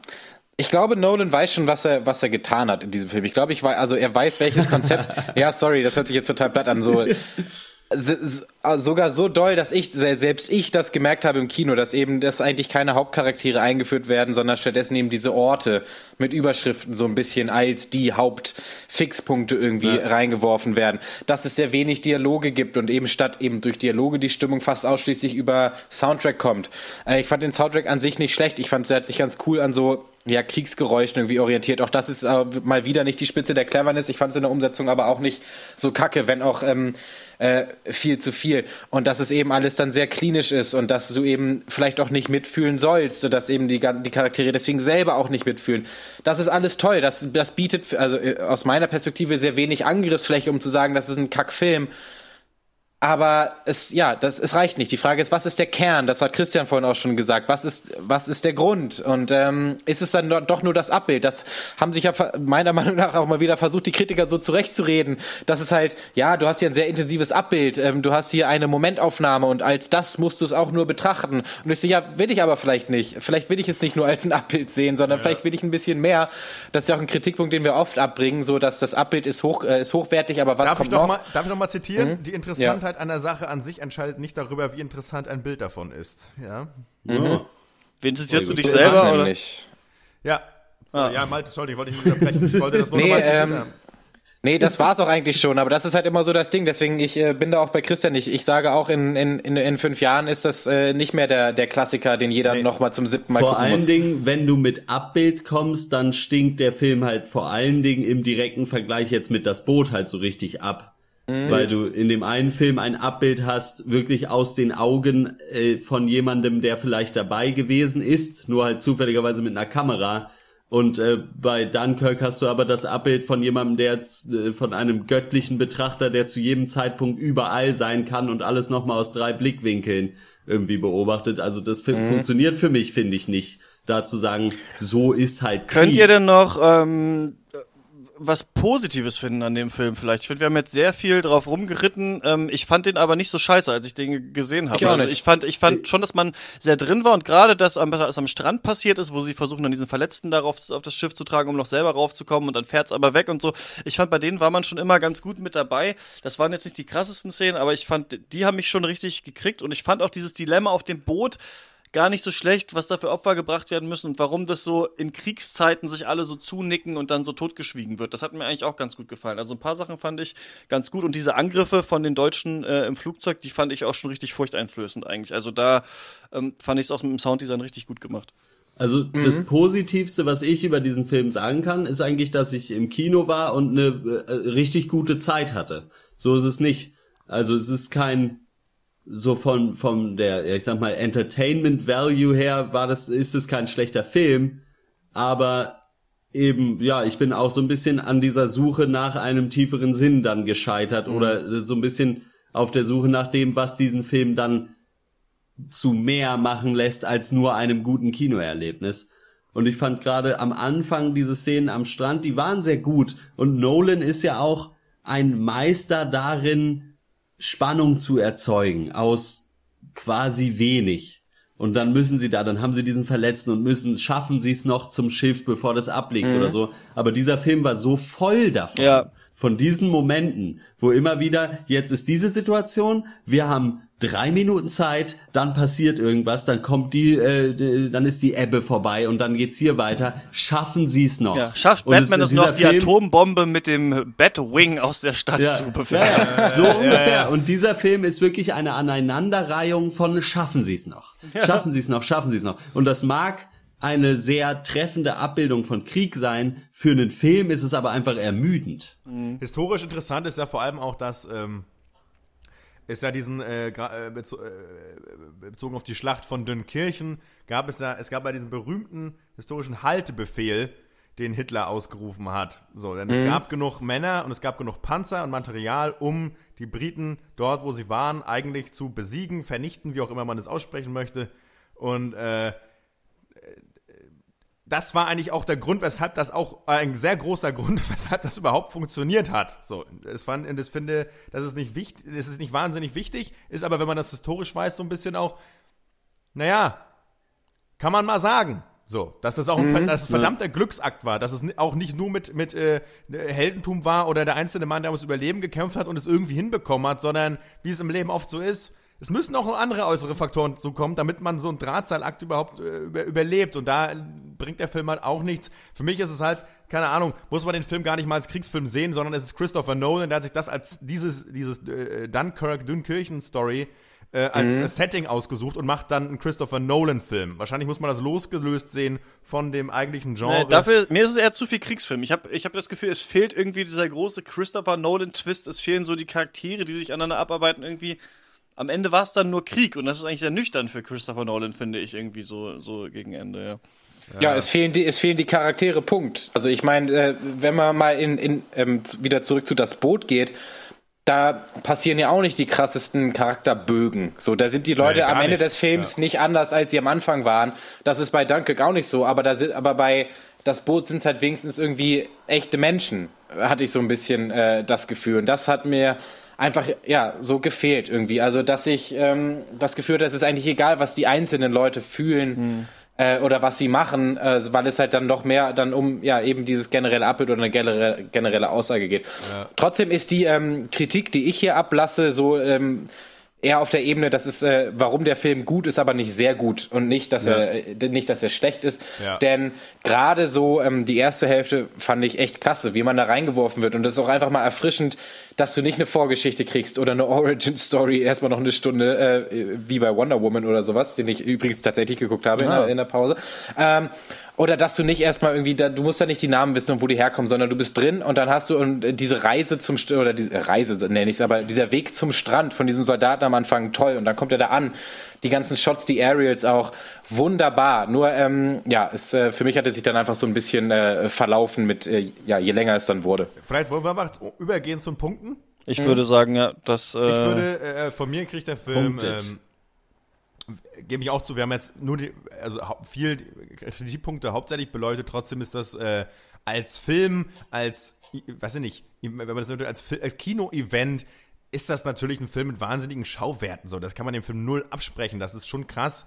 Äh, von mir gibt es dafür auch siebeneinhalb Punkte, weil das, das ist schon gro großartiges Kino. Und ich meine, ich, ich, ich mucker da wirklich ne, auf hohem Niveau am Ende. Ne? Und ähm, ich finde trotzdem, was da, was man da bekommt, bekommt an Bildern. Und es ist ja auch mal, es ist ja auch gut, dass Christopher Nolan sich mal äh, so eines so des Kriegsfilms annimmt, weil es ja auch immer interessant ist zu sehen, okay, was macht der Regisseur aus dem Genre? So, wir hatten ja äh, vergleichbar, jetzt mal abgesehen von Das Boot, aber das davor äh, Hacksaw Ridge, was ja äh, von Mel Gibson gedreht, war ja eher der, sag ich mal, der klassische Kriegsfilm gedreht, auch finde ich, finde eigentlich perfekt umgesetzt für das, was er will. Insofern ist es auch immer interessant, einen anderen Take zu sehen. Und Christopher Nolan hat ja alles andere als versagt. So, so. Ich finde, Ja. er hat das schon es geschafft, äh, mit seinen Mitteln da einen neuen Take äh, äh, zu fabrizieren. Und das ist auf jeden Fall ein Kinobesuch wert. So. Und von mir gibt es dafür siebeneinhalb Punkte. Ja, von mir sieben von zehn. Wie gesagt, kein, äh, kein Oscar-Bait-Kriegsfilm. Dafür vielleicht aber so ein bisschen Kritiker-Bait, hatte ich so das Gefühl. vielleicht so ein bisschen Cineasten-Bait. Vielleicht, äh, ja, da wird natürlich vieles, was an sich an dem Genre Kriegsfilm nervig ist, äh, umgangen. Äh, Gerade eben dieses, dass alle irgendwie heulen und dass es aber trotzdem um ein ernstes historisches Thema geht. Äh, und es ist handwerklich spektakulär, aber mich hat es nicht gegriffen. Ich fand es sehr anstrengend, auch im Kino äh, nach, äh, auf Dauer. Deswegen kein schlechter Film, aber ähm, keiner, der mir in Erinnerung bleiben wird. Ja, ich gebe auch 7 von 10. Es ist ähm, jetzt nach äh, Hateful Eight mein neuer Lieblingsfilm, denn ich gucke nur Filme, die auf 70 Millimeter rauskommen. Der Rest ist scheiße. ja. Äh, von mir gibt es, äh, ja, doch auch 7 von 10. Versöhnlich zeige ich mich hier zum Ende des Casts. äh, aber ich habe und ich ich muss insofern dem Film auch zugutehalten, dass es äh, äh ich eine neue Tumblr-Idee schon wieder habe äh, von ah. diesem Film und zwar einfach nur die Szene, äh, wo äh, Tom Hardy in seiner Spitfire äh, über diesen Strand gleitet, aber mit ganz viel äh, unterschiedlichen so äh, Musik aus den 80ern unterlegt. Äh, da gibt's ah, nämlich nice. sehr viele schöne Kombinationen. Äh, ich muss da mal ein paar machen, dann äh, werdet ihr mehr davon hören. Aber ja, nice. 7 von 10. Geht ins Kino, guckt euch das an. Die Bilder sind gigantisch. Äh, und ja, fertig. Ähm, wenn ihr Dunkirk gesehen habt, dann äh, schreibt uns gerne eine ähm, Mail. Die habt ihr ja bestimmt gesehen. Wir ich haben doch eine Mail gekriegt zu ihr Dunkirk. Hört einen, äh, ihr hört einen Filmpodcast. Ja, stimmt, wir haben eine Mail bekommen zu Dunkirk. Ich wollte mich jetzt ein bisschen drum rummogeln, die jetzt noch in ihrer Gänze vorzulesen, nachdem wir gerade komplett über den Film gesprochen haben. Ähm, wir können ja da, da drunter so Fahrstuhlmusik dann einfach ein. Äh, ich mache das nächstes Mal in der Hörerpost. Na gut. Da können wir ja. nochmal noch, einen Rückblick darauf machen. Okay. Und wir kommen äh, zur gut. Abschlussrunde.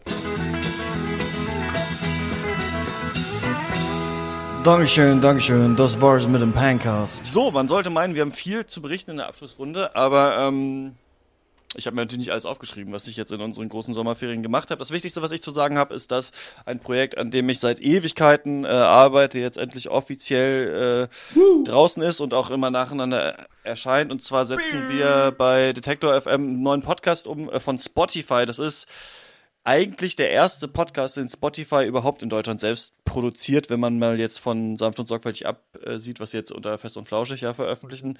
Aber das gab's ja so ein bisschen schon vorher. Äh, der heißt ähm, Clarify, da spricht Vis-a-vis, die kennt man vielleicht noch von 16 Bars, die hat so Hip-Hop-Interviews immer gemacht, macht auch eine Radiosendung auf Fritz, mit deutschen Musikern über im weitesten Sinne politische Themen. Also es geht, ähm, die Folgen, die schon draußen sind, ich darf ja nicht die anderen darf ich nämlich noch nicht sagen, die noch kommen. Äh, Clouseau und Contra K sind Kannst schon du das draußen. nicht für unsere Fans mal ein wenigstens nee, verraten? Dafür muss man uns auf Patreon unterstützen, dann sage ich in dem äh, Lieblingsfilmcast, äh, plaudere ich dann die Interna zu äh, Clarify okay. aus. Ähm, Contra K redet über Sport und Sportvereine, Clouseau über Umwelt und äh, Engagement. Ähm, es geht immer so ein bisschen darum zu gucken, also Spotify wurde abgestimmt, welche Themen, welche politischen Themen interessieren die Nutzer am meisten und dann ähm, wurden dazu Künstler ausgesucht und dann wird immer so ein bisschen geschaut, ob die was dazu sagen können. Die reden nicht so viel über ihre Mucke, sondern eher so, wie sie zu verschiedenen Themen stehen. Und ähm, ja, ich bin also für die Aufnahme und so für die Umsetzung und Konzeption halt dieser Folgen so verantwortlich und gerade auch für den Schnitt. Und ähm, das mache ich gerade ganz viel. Kann man sich anhören, aber man braucht halt äh, Spotify. Da muss jeder selber entscheiden, ob er sich das runterladen will oder nicht. Ich will jetzt hier nicht Werbung für die machen, aber ähm, kann man, glaube ich, umsonst hören, wenn man die App hat. Und mittlerweile, was ich wieder cool finde, und da werde ich auch mal gucken, dass wir den Packers da demnächst mal platzieren, auch in der Spotify Desktop App kann man jetzt Podcasts hören. Das gab es lange nicht, es ging lange ah. nur Mobile, aber auch in der Desktop App ist jetzt so ein Podcast-Reiter oben und da äh, findet man Clarify ganz oben. Ja. Hm. Ja, ich äh, könnte bestimmt 18 Sachen jetzt äh, tatsächlich erzählen in der Abschlussrunde. Wie gesagt, Wonder Woman zum Beispiel mache ich aber nicht. Ich beschränke mich auf zwei. Äh, das ist zum einen Glow, das ist eine neue Serie von äh, Netflix. Ah, ja. ähm, mega geil, halbstündige Comedy, so ein bisschen der spirituelle Nachfolger von Party Down für mich, äh, meine Lieblings-Comedy-Serie, so ein oh, bisschen. Nice. Es geht um äh, so, ja, so 80er Jahre, ähm, und also äh, Fernsehszene ähm, so ein bisschen.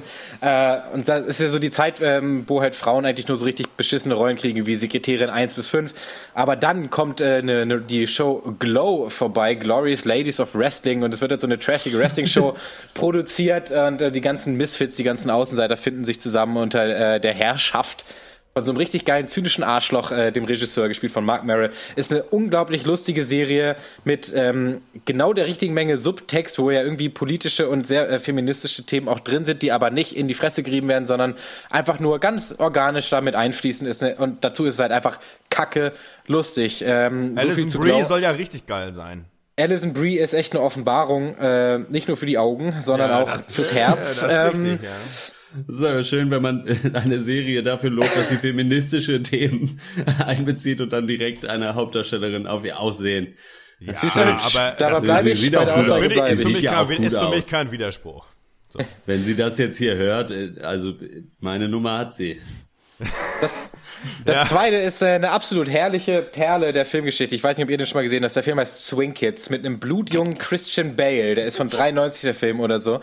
Und zwar auch ein äh, Nazi-Film. Im Dritten Reich gibt's halt so eine Gruppe Leute, die Swing Kids, also Kinder, äh, Studenten größtenteils, also jugendliche Studenten, ähm, die sich Was äh, denn dem nun? Regime- junge Erwachsene, Millennials? die sich dem, die sich dem Regime, die sich Millennials, der Gen Y? Die, die, die Minions? Die sich dem Hitler-Regime widersetzen, nicht in die HJ gehen, äh, sondern halt äh, insgeheim Swing tanzen. Und äh, der Film ist äh, auf einem Niveau von einem Zwölfjährigen geschrieben, für Zwölfjährige vermarktet und auch echt auf einem Level von einfach ja. Kindern. Ähm, und aber und hat so geile Lines wie Oh, The Scheiße Patrol, äh, wenn die SS ankommt oder so, äh, so auf dem Level. Von Disney auch gemacht, ist auch ein Tanzfilm, aber wie gesagt, mit Christian Bale in der Hauptrolle, wunderbar, kann ich nur Was empfehlen. willst du uns sagen? Das den kannst du uns empfehlen.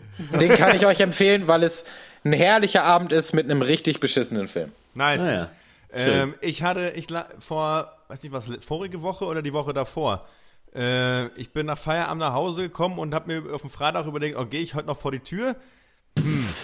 und äh, dann habe ich mir gedacht, ach, ich habe ja schön Amazon Video, naja, ich guck mal, was, was gibt's denn noch so alles an Dingen, die ich noch nicht geguckt habe. Ah, das ist meine, meine Lieblingsrubrik. Ja, und hab dann, äh, weil ich bin ein großer Fan von äh, 80er-Zeug, äh, ich habe um 8 angefangen, 1930 vielleicht, und hab dann einfach, äh, ich meine, Rocky 1 und, Rock, und Rocky Balboa, also den, also den ersten und den allerletzten hatte ich ja schon gesehen und hab dann den, den, den vor Rocky Balboa, den Rocky, was ist, 5 oder 6 auch schon, hab dann alle, die dazwischen sind, einfach durchgeguckt. Nice. so gab. Weil die gibt's alle bei Amazon Video und ich habe einfach alle dann durchgeguckt, am Stück.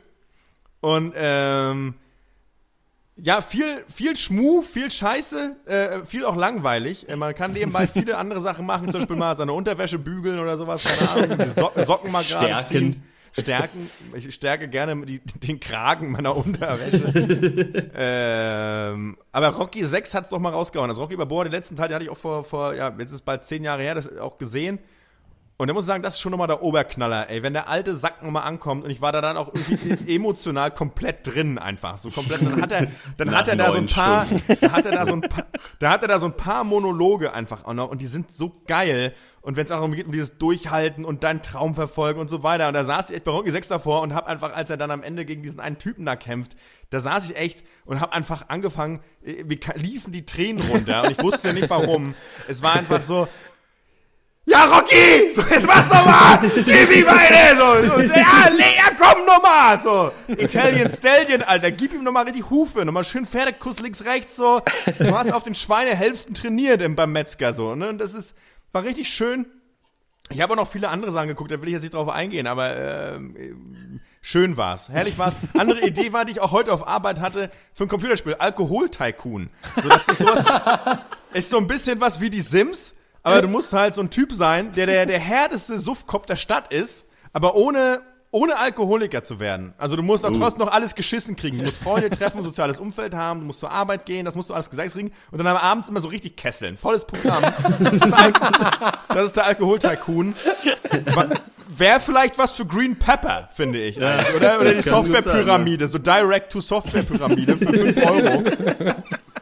Wäre was, was ich mir kaufen Ich glaube, die grüne Softwarepyramide, Ja. da zahlt man immer noch mit D-Mark. Also, falls ihr immer noch D-Mark habt, beim Mediamarkt die Softwarepyramide, da könnt ihr damit noch bezahlen. Da gibt's, da gibt's dann eine Alkohol-Tycoon und Stunt Driver 3D. Ja.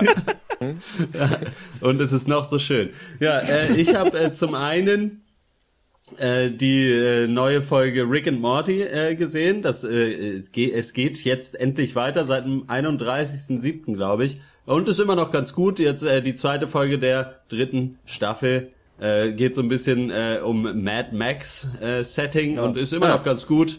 Äh, kann man sich mal wieder geben. Und vor allen Dingen, wenn dann, das ist ja so eine Serie, wo man eigentlich immer nur eine Folge gucken kann und die zweite geht einem dann schon auf den Kranz. Deswegen besser jetzt wieder einsteigen, wo sie noch einmal die Woche nur rauskommen. ist meine Meinung. Und dann muss ich natürlich hier äh, noch äh, den Plug bringen. Äh, ich habe mit äh, einem guten Kumpel von mir, äh, Joni, äh, einen Tumblr gestartet, Worst of Chefkoch, wo wir die beschissensten äh, ja, Rezepte und Unfälle von Chefkoch sammeln.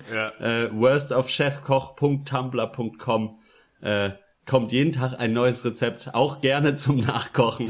Ist, nicht ist allerdings nicht empfohlen. Und ist auch so schön, weil wir ja uns oft schon diese hässlichen äh, Chefkoch-Rezepte rumschicken im es war Chat. einfach an der Zeit. Ja, Ja, und es, ich ja. freue mich jetzt, weil manchmal kommen sie jetzt wieder auf eurer Seite und ich hatte, hatte die kleinen Party-Pinguine schon vergessen. V. Der Obstbau kommt noch. Der kommt noch. Der, beschwi der beschwipste Dickmann oder so.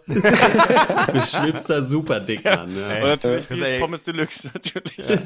Kotze auf dem Teller, ey. Aber finde ich, ich finde es richtig nice, dass du das äh, umgesetzt hast. Ähm, finde ich richtig gut. Ja. Danke, ja. Mein persönlicher Favorite ist bis jetzt die Fußballpizza. Auf jeden Fall. Wo jemand so eine, Ja. so eine Blechpizza und dann aber 750 Gramm Rahmspinat. Also nicht mal normalen Spinat, sondern Rahmspinat als Rasen.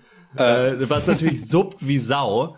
Und dann äh, braucht man elf so Mini-Würstchen, um sie als Spieler in den Spinat zu stecken. Ich dachte, so, so Lego-Figuren, die dann im Ofen Nee. zerschmelzen einfach. Vielleicht kann das mal ein Off-Duty sein, wo du einfach nur erzählst, was da so für Rezepte sind. Ähm, Kann ich, ge- können wir gerne machen. Würde Das ich mitmachen. Der auf Duty Wir haben kommt. auch schon überlegt, äh, Joni ist jetzt mal wieder länger in Freiburg, vielleicht drehen wir auch mal so ein bisschen YouTube-mäßig, äh, wo wir äh, die Rezepte nachkochen. Einfach. Müssen wir mal gucken, ob das was wird. Na, ob Finde das ich gut.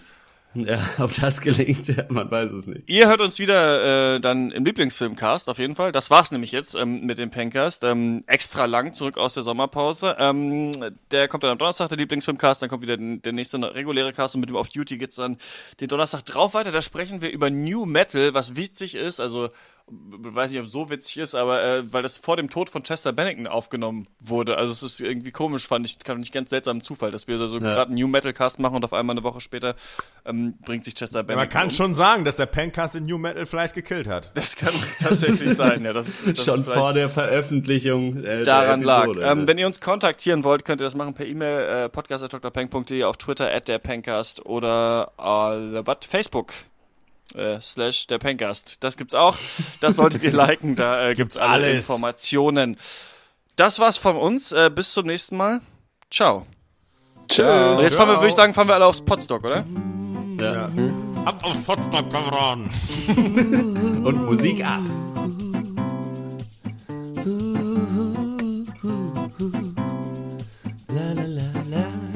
Auf der Podcast Convention, da haben sich alle Menschen lieb. Da kann man richtig noch was lernen. Es ist so schön, dabei zu sein. Auf der Podcast Convention. Was ist denn jetzt? Was ist denn hier jetzt los? Ach nein.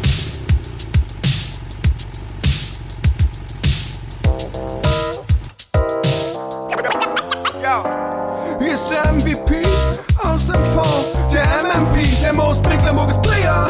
Nordwest Mecklenburg Money Rich. Wie geht's dir, Max? Yo, Tank Top, danke, Diggi. Der One-Man Think Tank, wollt auf Kampfkette Richtung Späti. Pilze schmeckt schon wieder, Kiste weggeknallt. Verdammt wenig glücklich, verdammt bin ich frei. Hier geht das Bier nicht alle, aber hier geht gar nicht. Max Damokles, Genuss für euch nur unter Panik. Die krummsten Dinge, die ich dreh, sind höchstens schlechte Zigaretten. Das sag ich hier nur so, wenn ich mega shady cashe. Ne Mark hier, ne Mark da. Klein viel macht auch, Miss, es sind schon drei Mark. Am Fiskus vorbei, nichts mit versteuern. Hab in St. Moritz Häuser mit leichtem Gemäuer. Eines teilen diese Gammelgesellen. Sie waren alle Podcaster, Todesursache. Glauben Sie, dass andere einmal besser als der Pankers werden? Nein, Mr. Bond, ich erwarte das Gestern. Es gibt also mit Sicherheit nichts Besseres als uns. Nein, Mr. Bond. Ja. Von den anderen im Podcast-Game erwarten Sie nicht viel. Nein, Mr. Bond, ich erwarte das Gestern. Sagen Sie jetzt nicht nur, weil wir Freunde sind, oder? Nein, nein, nein, Mr. Bond. Leg dein Geld auf den Tisch, es wird Zeit für die 40er. Ich mach Bankers und schick euch in die 40er. Bang, bang, bang, bang, Banker. Loco, Ex-Nips und Baba Schwarz, als wir weg waren, habt ihr Wonder Woman geguckt. Versteck die Comics. Der Peng, was rollt durch die Hut, du bist weiß, männlich, Ende 20 und machst Podcast, da musst du es uns fragen, ob du das da. Äh, hi, Bro, hier ist der Donny und es kann auch ganz lustig sein. Ich rede mit Nils und Herb so über. Nein. Hey, hier ist der Chris von Radio Nukular. Also, wir machen so mit Turtles und Ghostbusters und Nein. so. Äh, hi, hier ist Marc von Fitness mit Marc. Nein. Hey, this is Rishi Cash from Song Exploder. Okay, Pencast. Und auf einmal kribbelt's, was willst du sonst hören? Sexy Cripples, Pencast für die Gören und schicken Bräute, was willst du sonst hören? Glauben Sie, dass andere einmal besser als der Pankers werden? Nein, Mr. Bond, ich erwarte, dass Sie sterben. Es gibt also mit Sicherheit nichts Besseres als uns. Nein, Mr. Bond. Ja. Von den anderen im Podcast game erwarten Sie nicht viel. Nein, Mr. Bond, ich erwarte, dass Sie sterben. Sagen Sie jetzt nicht nur, weil wir Freunde sind, oder? Nein, nein, nein, Mr. Bond. Moin, moin, Hals, Maul. Ich hab nicht die Null gewählt. Ihr habt wirklich lang genug das Biss mit eurem Schund gequält. Jetzt sitzt der Pencast am Lenkrad und bangt hart. Ist nicht unsere Schuld, dass uns der Herr so reich beschenkt hat. Wir sind am Drücker, werden die ganzen alten Dinos ficken. Und Hennes Bender zahlt uns unsere Kinotickets. Die Boys am Steuer geben Feuer, ihr lauft hinterher. Schulz und Böhmer, wer? Den Scheiß will niemand mehr. Keinen festen Stuhlgang, dafür flauschiges Klopapier. Ihr habt das Podcast-Game verraten wie Boromir. Kohle hier, Kohle da. Ihr seid der Scheiß von gestern. Bei euren Fressen muss ich brechen wie mit Cholera. Ist doch wahr. Ohne uns geht hier gar nichts mehr. Was ihr ins Mikro sprecht, ist. War wie eine Flasche leer. Also postet, tweetet, schreibt durch alle Kanäle. Pencast, ihr ist ein Podcast-Millionäre. Glauben Sie, dass andere einmal besser als der Pankers werden? Nein, Mr. Bond, ich erwarte, dass Sie sterben. Es gibt also mit Sicherheit nichts Besseres als uns. Nein, Mr. Bond. Ja. Von den anderen im podcast game erwarten Sie nicht viel. Nein, Mr. Bond, ich erwarte, dass Sie sterben. Sagen Sie jetzt nicht nur, weil wir Freunde sind, oder? Nein, nein, nein, Mr. Bond. Ey, Jojo, Hotte steppt ans Mike, der hotteste zur Zeit. Du dachtest, wir fahren Kuschelkurs, du Opfer, jetzt gibt's Streit. Soll heißen, du kannst dir deinen Scheiß jetzt sparen. Du bist so hässlich, du stehst plus eins auf der Gästeliste Geisterbahn. Dein ist pickelgesichtige Mittelschicht. Ich bitte dich, lass das Carsten sein und mach den Laden dicht. Pencast, so dope, du würdest ihn jeden Tag neu kaufen. Proletarier Adel im Podcast Treuhaufen. Ihr seid hart veraltet, wie ein Aderlass. Komm mit ins Schlafzimmer, dann zeig ich dir Pop Masterclass. Ihr seid das Podcast-Äquivalent der toten Hosen. Soundcloud sind ich broke, die haben keinen Bock mehr, euren Schrott zu Pencast ist Kasperan, Dick, Schwanz und Größenwahn. Wir zeigten Spotify den Ficker, dann holten sie Schulz und Böhmermann. Wir waren selbst fame, als wir noch keine Hörer hatten. Jetzt hören uns alle und wir baden in den Patreon-Matten. Viele sagen, wir wirken arrogant, Digga, gut erkannt. Doch wer hat, der kann. Äh. Glauben Sie, dass andere einmal besser als der Pencast werden? Nein, Mr. Bond, ich erwarte, dass Sie also mit Sicherheit nichts Besseres als uns. Nein, Mr. Bond. Ja. Von den anderen im Podcast-Game erwarten Sie nicht viel. Nein, Mr. Bond, ich erwarte, dass Sie sterben. Das sagen Sie jetzt nicht nur, weil wir Freunde sind, oder? Nein, nein, nein, Mr. Bond. Pencast. Gefährlich für schöne Frauen, gefährlich für jeden Angreifer. Ein Draufgänger in der Liebe. Ein Draufgänger in der Gefahr.